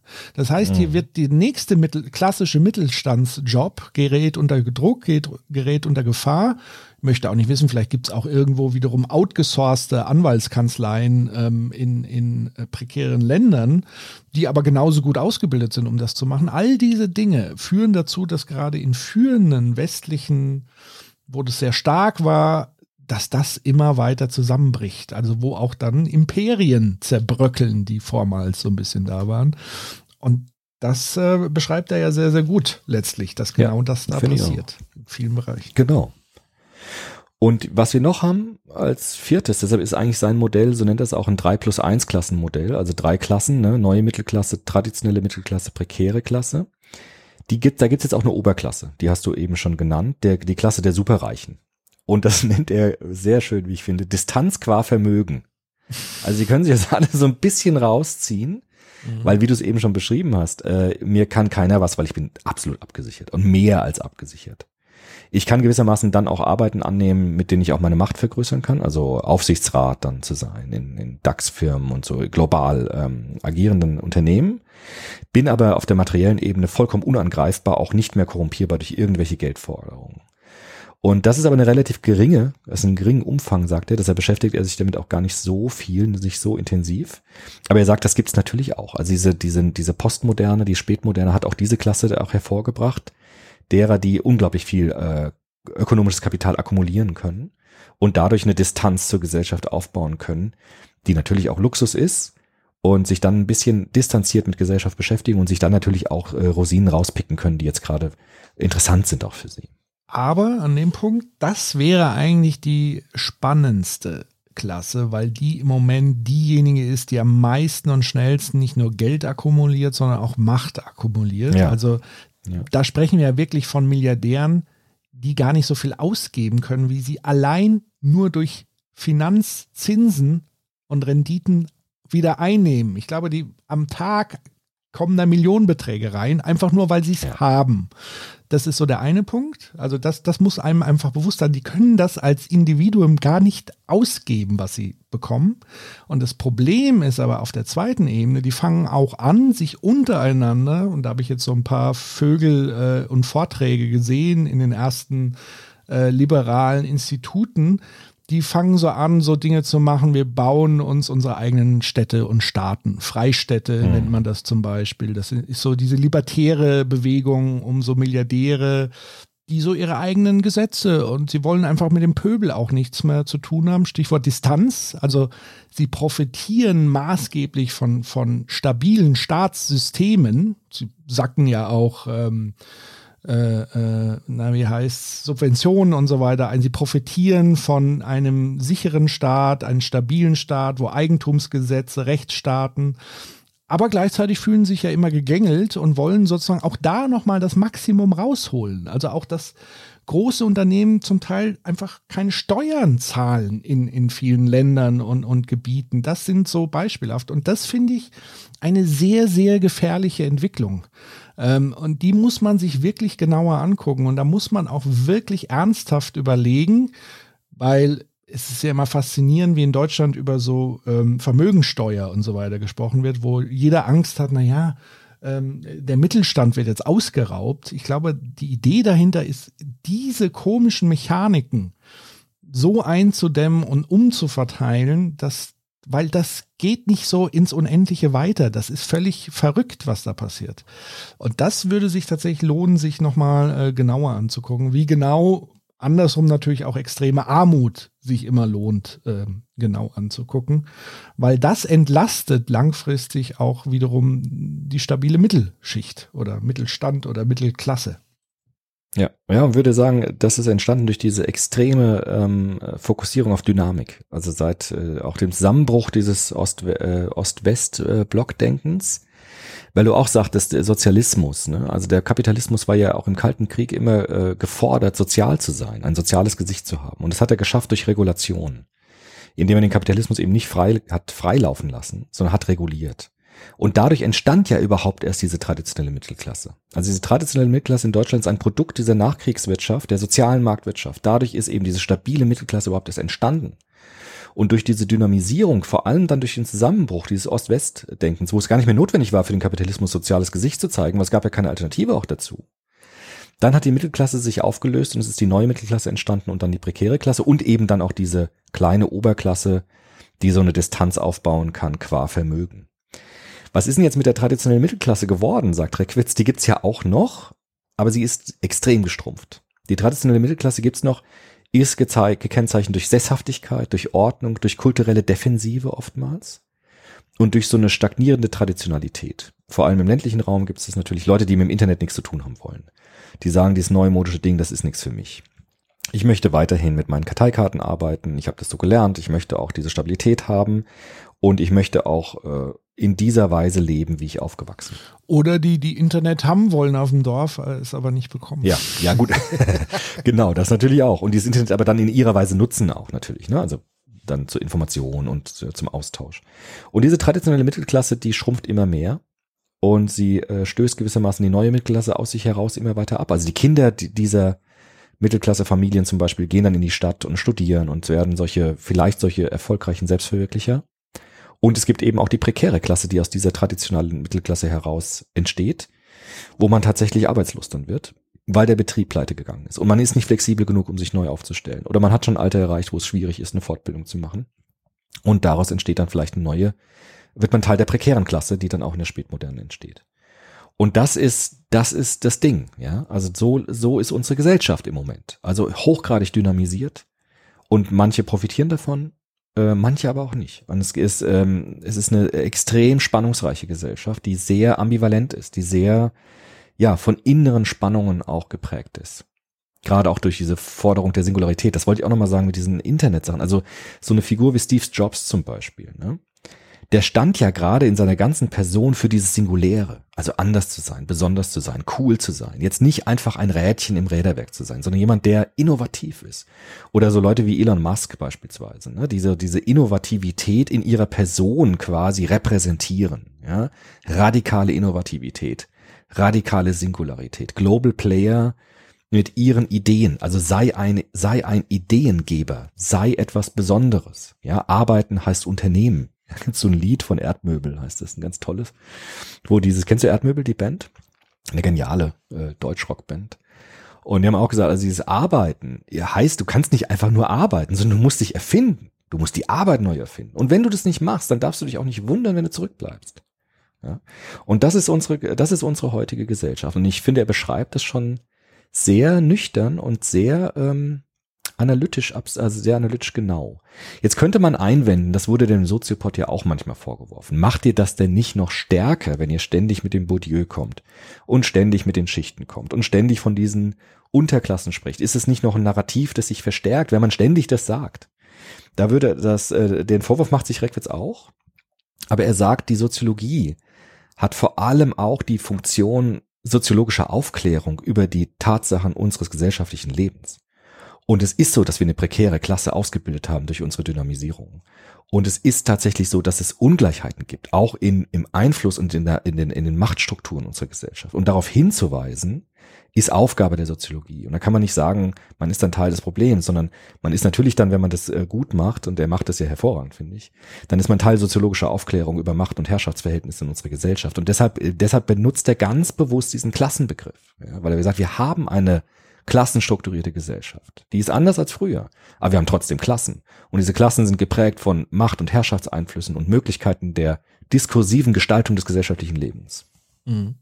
Da nochmal ein paar Gedanken zu dem Reproduzieren. Also ich kann ja, das gilt nicht nur für diese Thematik, sondern für viele anderen Thematiken ja auch. Wir haben ja ein, zumindest große Strömungen, die ein großes Bestreben haben, auf, auch auf der verbalen, sprachlichen Ebene das äh, zu Recht auch anzuprangern, zu sagen, weil Sprache formt Wirklichkeit und so weiter. Ähm, das gilt ja nicht nur jetzt für Klassenbegriff, das gilt für, für Rassismus, äh, das gilt für ähm, Sexismus etc. pp. Nur war nicht da immer an der Stelle zu sagen, es kann, also damit alleine wird man dieses Phänomen nicht beseitigen. Das ist nee, eine wichtige Hygiene, sage ich mal. Und es ist auch immer entscheidend, in welchem Kontext etwas reproduziert wird. Ähm, das heißt, im wissenschaftlichen Kontext, in der Soziologie, ist es natürlich sinnvoll, das zu benennen, weil, und das ist jetzt der Unterschied, in den sozialen Praktiken das ja der Fall ist. Also nur weil ich es dann nicht mehr benenne, verschwindet es nicht automatisch in der sozialen Praxis. Ähm, und deswegen hilft dann Reckwitz Begriff auch nochmal explizit dieser Unterscheidung zwischen ähm, sozialer Praktik und eben dieser, dieser nonverbalen äh, oder dieser verbalen Kommunikation oder der Sprechakte und so weiter und so fort. Also das eine muss mit dem anderen dann auch Hand in Hand gehen. Und äh, in, im wissenschaftlichen Kontext ist es eben wichtig, das auch zu benennen, weil sonst kann man gar nicht an die soziale Praxis rankommen, weil man weiß es ja nicht, dass es der Fall ist. Sonst es darf da nicht so ein Schleier entstehen. So. Ja, vielleicht noch ganz kurz dazu aufgreifend. Also weil diese ganzen Klassen haben natürlich äh, Privilegien oder eben äh, keine Privilegien und es hat natürlich auch Folgen für die Lebenspraxis der Menschen. Ne? Also er spricht davon, dass diese neue Mittelklasse, so erfolgreich sie im Einzelnen noch ist, natürlich auch bei einzelnen Menschen Erschöpfungszustände hervorruft. Also dieser Druck der Singularität, äh, beschreibt er, hat auch Ermüdungszustände zur Folge, dass ich einfach nicht mehr kann, also dass ich einfach nicht mehr hinterherkomme, dass es einfach zu schnell ist, ja, dass unsere Gesellschaft so schnell geworden ist, um das vom Anfang aufzugreifen, dass unser Hirn einfach nicht mehr mitkommt mit dieser beschleunigten äh, diesen beschleunigten Forderung nach Singularität. Und deshalb sagt er auch diese Selbstoptimierung, die auch Foucault ja schon beschrieben hat, hat am Körper zum Beispiel, ja, oder auch an der kognitiven Kompetenz, am Wissen, an Bildung, dass das natürlich auch eine Überforderung sein kann für das Subjekt und das sehen wir jetzt natürlich auch. Also diese Erschöpfungszustände, die viele Menschen haben, äh, die sind ja auch Teil dieser Überdynamisierung unserer Gesellschaft, würde er das sagen.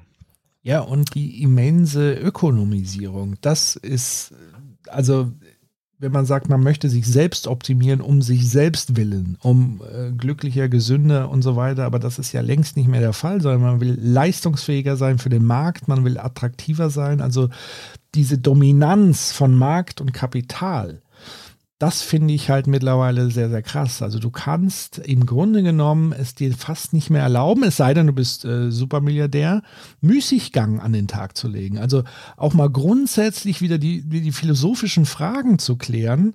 Ähm, was hat, welch, welchen Stellenwert hat eigentlich Arbeit in meinem Leben? Und welchen Stellenwert sollte Wirtschaft in einer Gesellschaft haben? Gibt es noch was anderes außer permanent ähm, diesen Narrativen nachzurennen. Wir müssen wachsen, wir müssen wachsen, wir müssen mehr verdienen, wir müssen mehr leisten, produktiver werden, etc. pp. Wir müssen mehr arbeiten, äh, wir müssen uns in der Freizeit permanent verfügbar sein, ähm, wir müssen uns permanent fortbilden, aber nicht für uns selbst, sondern für die Attraktivität für andere Arbeitgeber das ist auch nochmal der Punkt, der, der, den es zu diskutieren gilt, zumindest auf philosophischer Ebene.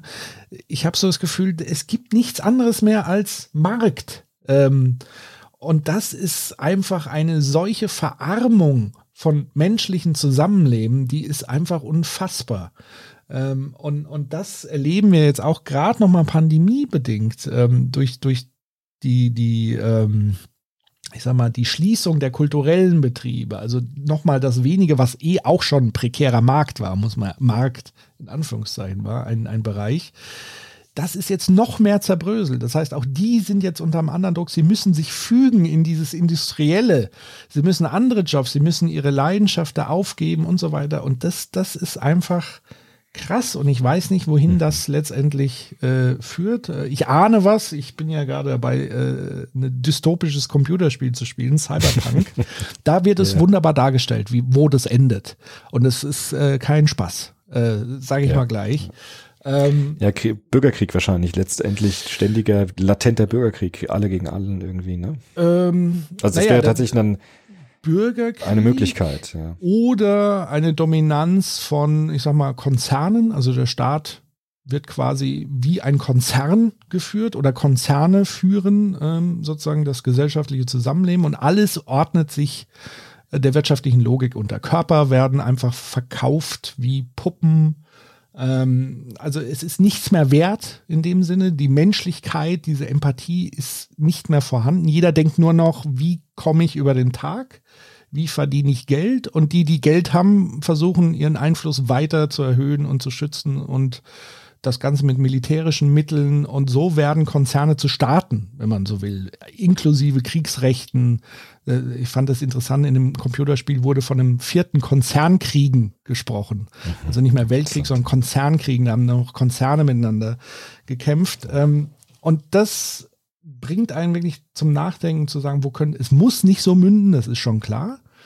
Aber es lohnt sich, das wirklich mal zu reflektieren und zu diskutieren. Und auch jetzt natürlich die spannende Frage, hat Reckwitz denn eine, ein Gegenentwurf, hm. eine Idee Gegenentwurf oder, hat er. oder beschreibt er quasi nur den, den er beschreibt er beschreibt erstmal den Zustand, aber in diesem Buch hier äh, das Ende der Illusion macht er tatsächlich auch Vorschläge und er kommt natürlich genau zu dem Schluss, den du jetzt auch gesagt hast.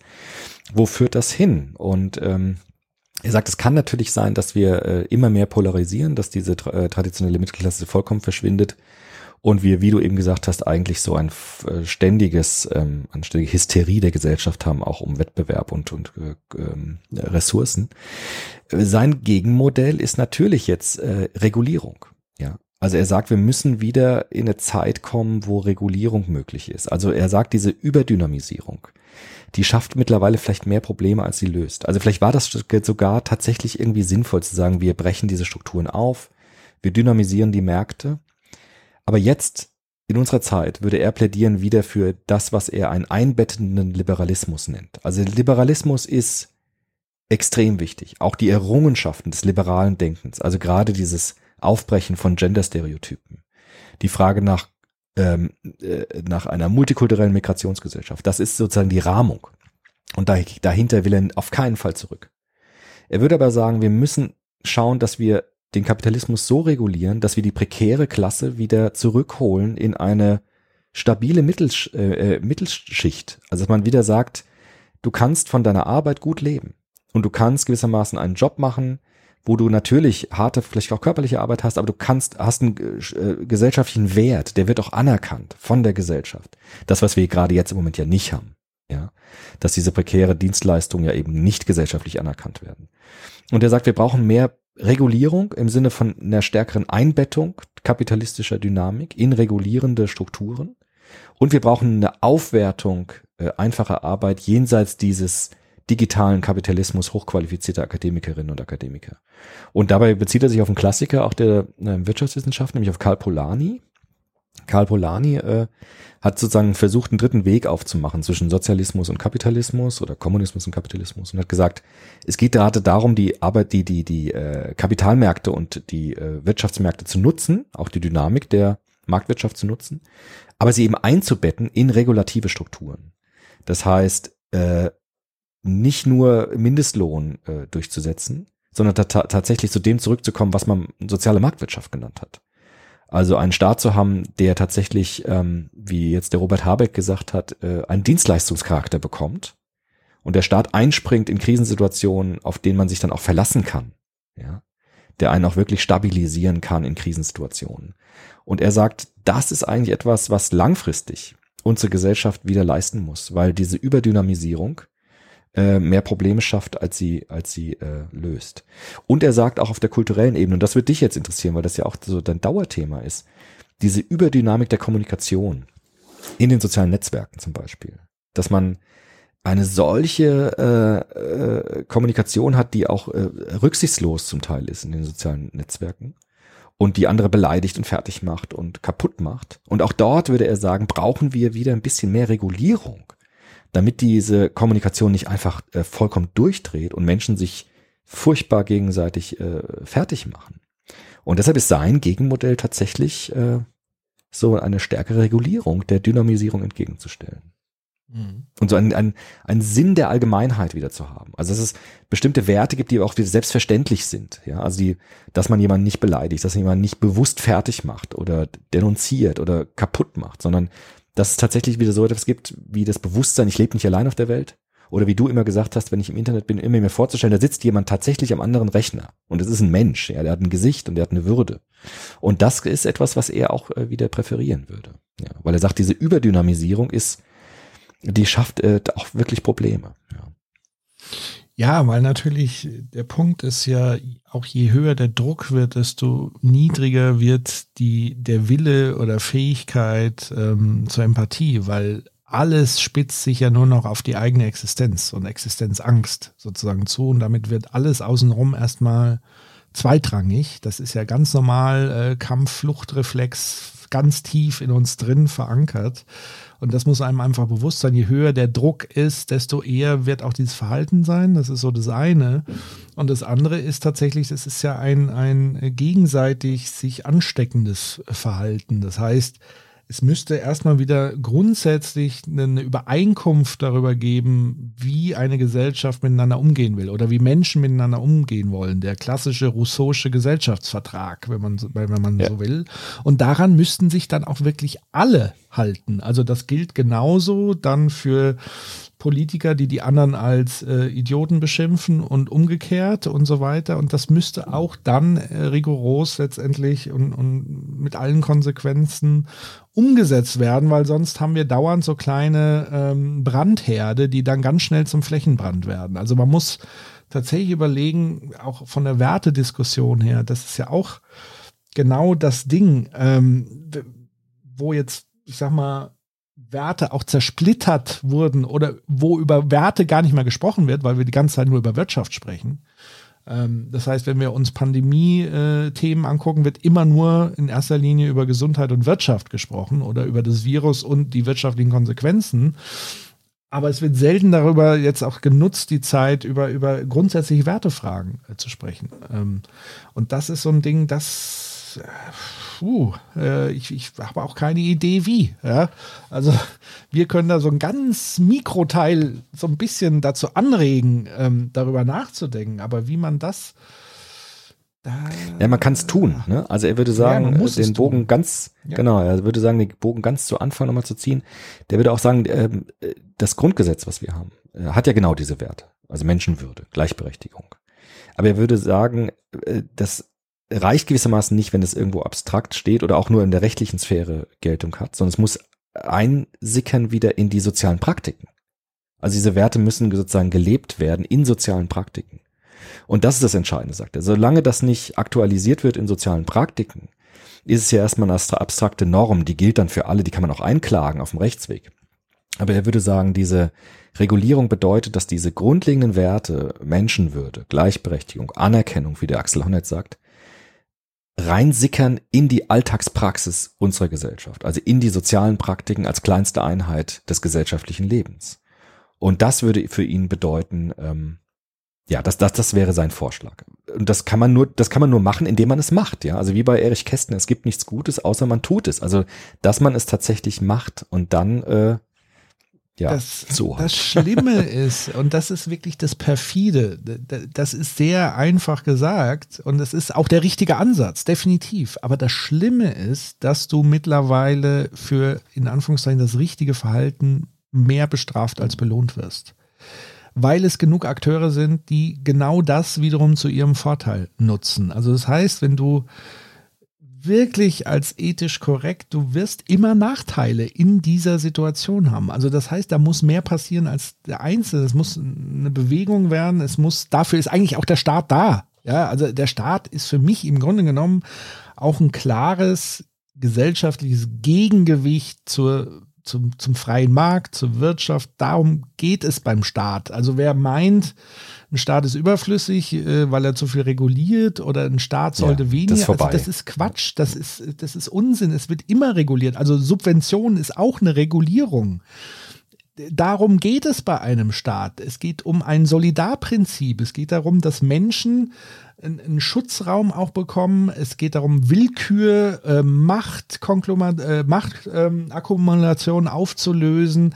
Da, da, darum geht es bei Staat. Und ich glaube, es, es fängt damit auch schon mal an, grundsätzlich nochmal zu fragen, was ist Staat, was soll Staat sein in Zukunft und wie können wir uns alle, weil wir alle sind Staat am Ende des Tages.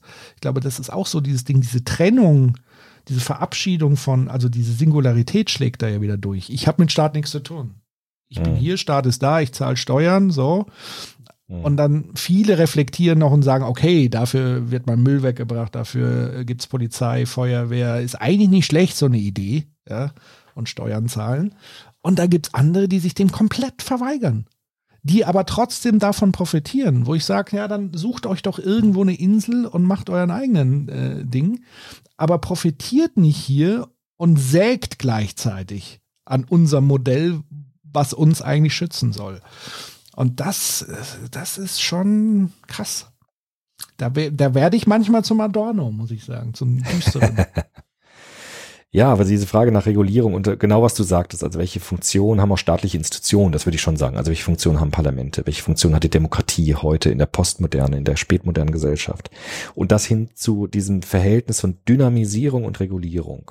Da eine neue Balance herzustellen äh, zwischen Regulierung und Dynamisierung. Das ist, glaube ich, die, die Aufgabe, die würde Reckwitz ähm, so anvisieren. Er bleibt da auch sehr ein äh, bisschen allgemein, klar, Soziologen machen da nie so konkrete Vorschläge. Sein Job, ja ist nicht sein Job, aber ich finde es mutig genug, dass er das zumindest mal auch beschreibt, dass es Möglichkeiten gäbe, das auch wieder zu verändern. Ja.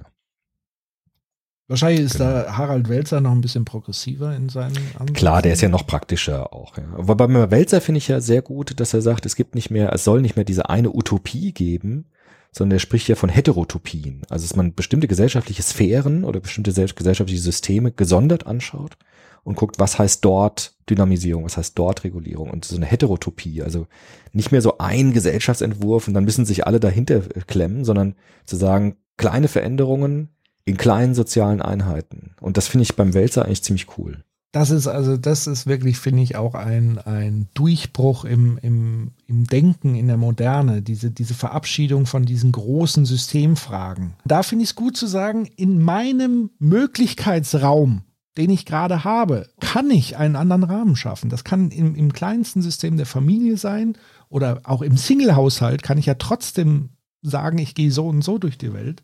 Das kann ein Unternehmen sein, das trotz einer anderen, einen anderen Umgang mit ihren Mitarbeiterinnen und Mitarbeitern Rahmen schaffen kann und trotzdem am Markt bestehen bleiben kann oder erst recht am Markt bestehen kann, weil es so attraktiv ist für äh, pfiffige Leute und so weiter.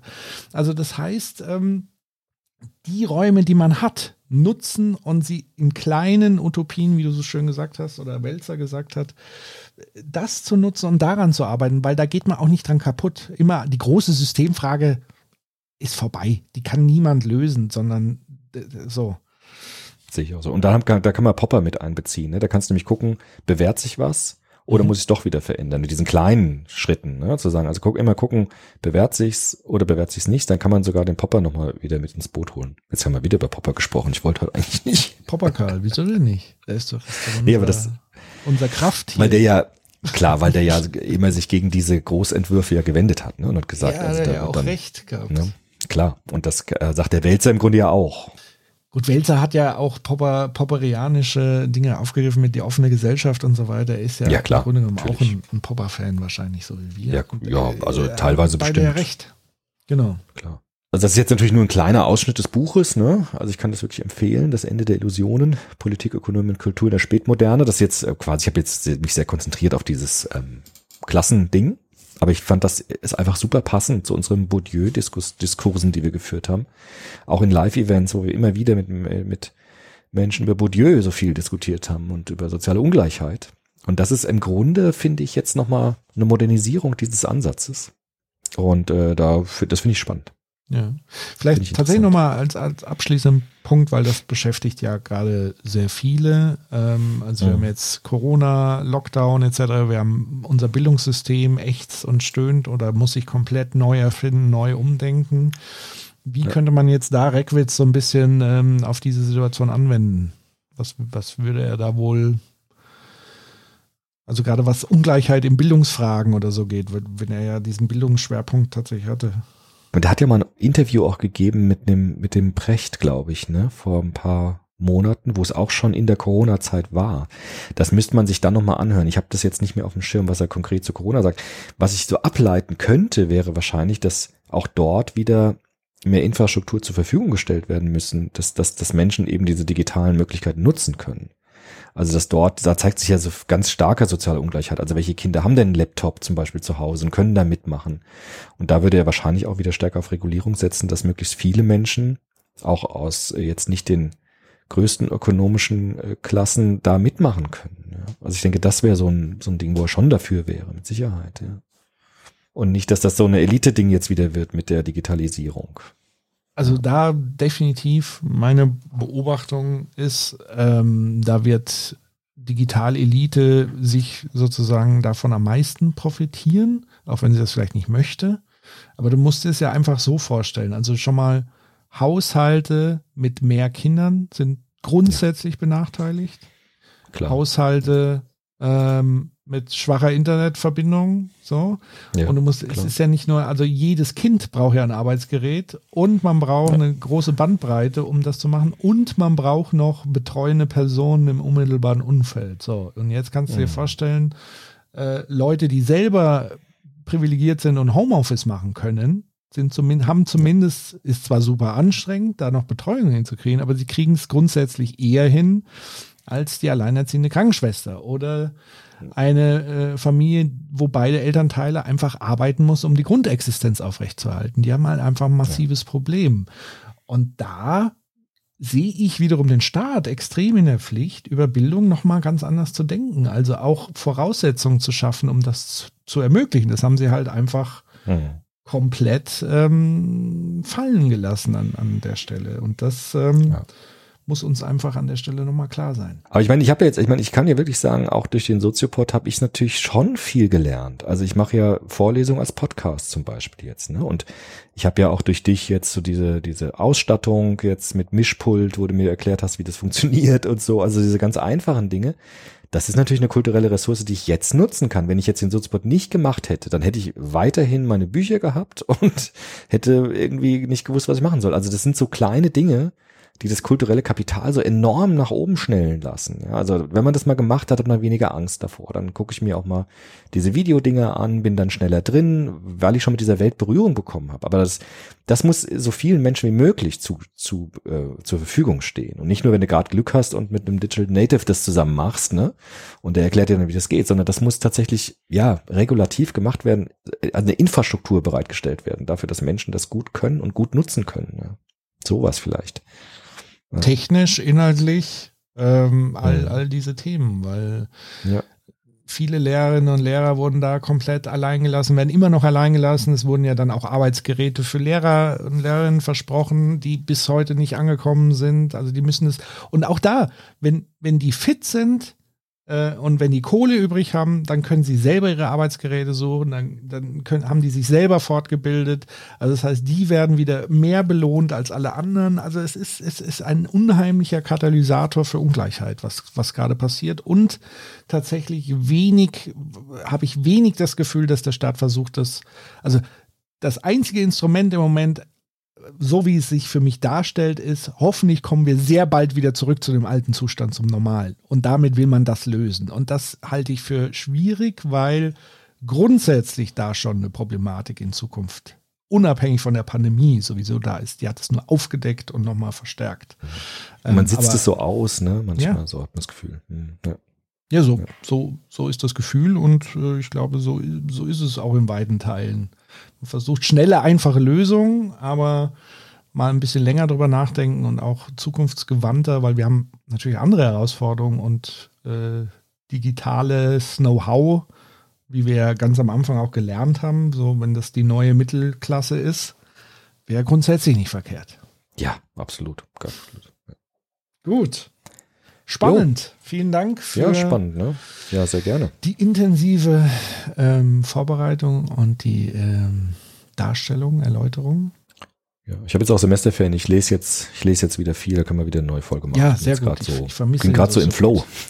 ja, also ich vermisse sozusagen den Soziopod auch selber als mhm. Weiterentwicklungsmedium mhm. für mich selber. So. Also, also weil mit niemand anders kann ich solche Gespräche führen. Das ist so. Ja. Danke. Ja, ist so. Vielen Dank. Ja, super, ich auch. Also das heißt nicht, dass ich mit anderen nicht andere äh, gute, aber es ist, es ist sozusagen. Ja, in dem Feld geht es mir auch so, klar. Äh, ja, singulär. Ja. Wunderbar. ja, vielen Dank. Ja. Dann bis Lieben, ganz bald, sag ich passt mal. Passt auf euch auf. Wir freuen uns wie immer über ähm, ja, Feedback, Weiterempfehlungen. Genau. Ähm, ich hoffe, es hat euch gefallen. Wie gesagt, gebt ein bisschen Rücksicht. Wir sind äh, im Moment nicht, wir können nicht. Es ist ein Geschenk für euch. Nimmt es als Angebot an. Ja, also wir ja. können, wir haben einfach nicht die zeitlichen Kapazitäten, um mit jedem von euch darüber zu diskutieren. Dafür machen wir nochmal die Live-Events. Dafür sind sie, haben sie einen Platz. Aber ihr müsst bitte verstehen, dass wir sozusagen nicht auf jede äh, Kommentar. Nutzt es lieber, um untereinander darüber zu diskutieren. Dazu ist es da. Und klar erzählen wir auch manchmal Quatsch und so weiter. Auch das könnt ihr ja gerne auch öffentlich thematisieren, aber wir können darauf nicht immer eine Replik geben, falls diese Erwartung da ist. Ich will die einfach nur ein bisschen dämpfen. Ansonsten ähm, hoffe ich, ihr kommt gut durch diese Zeit, durch die harte, für manche mehr, manche weniger, aber trotzdem für alle irgendwie einschränkend und doof. Und ja, ich, ich freue mich dann auf den nächsten Soziopod. Ganz bald. Ich auch. Jo, dem okay. Sinne macht's gut. Bis Tschüss. dann.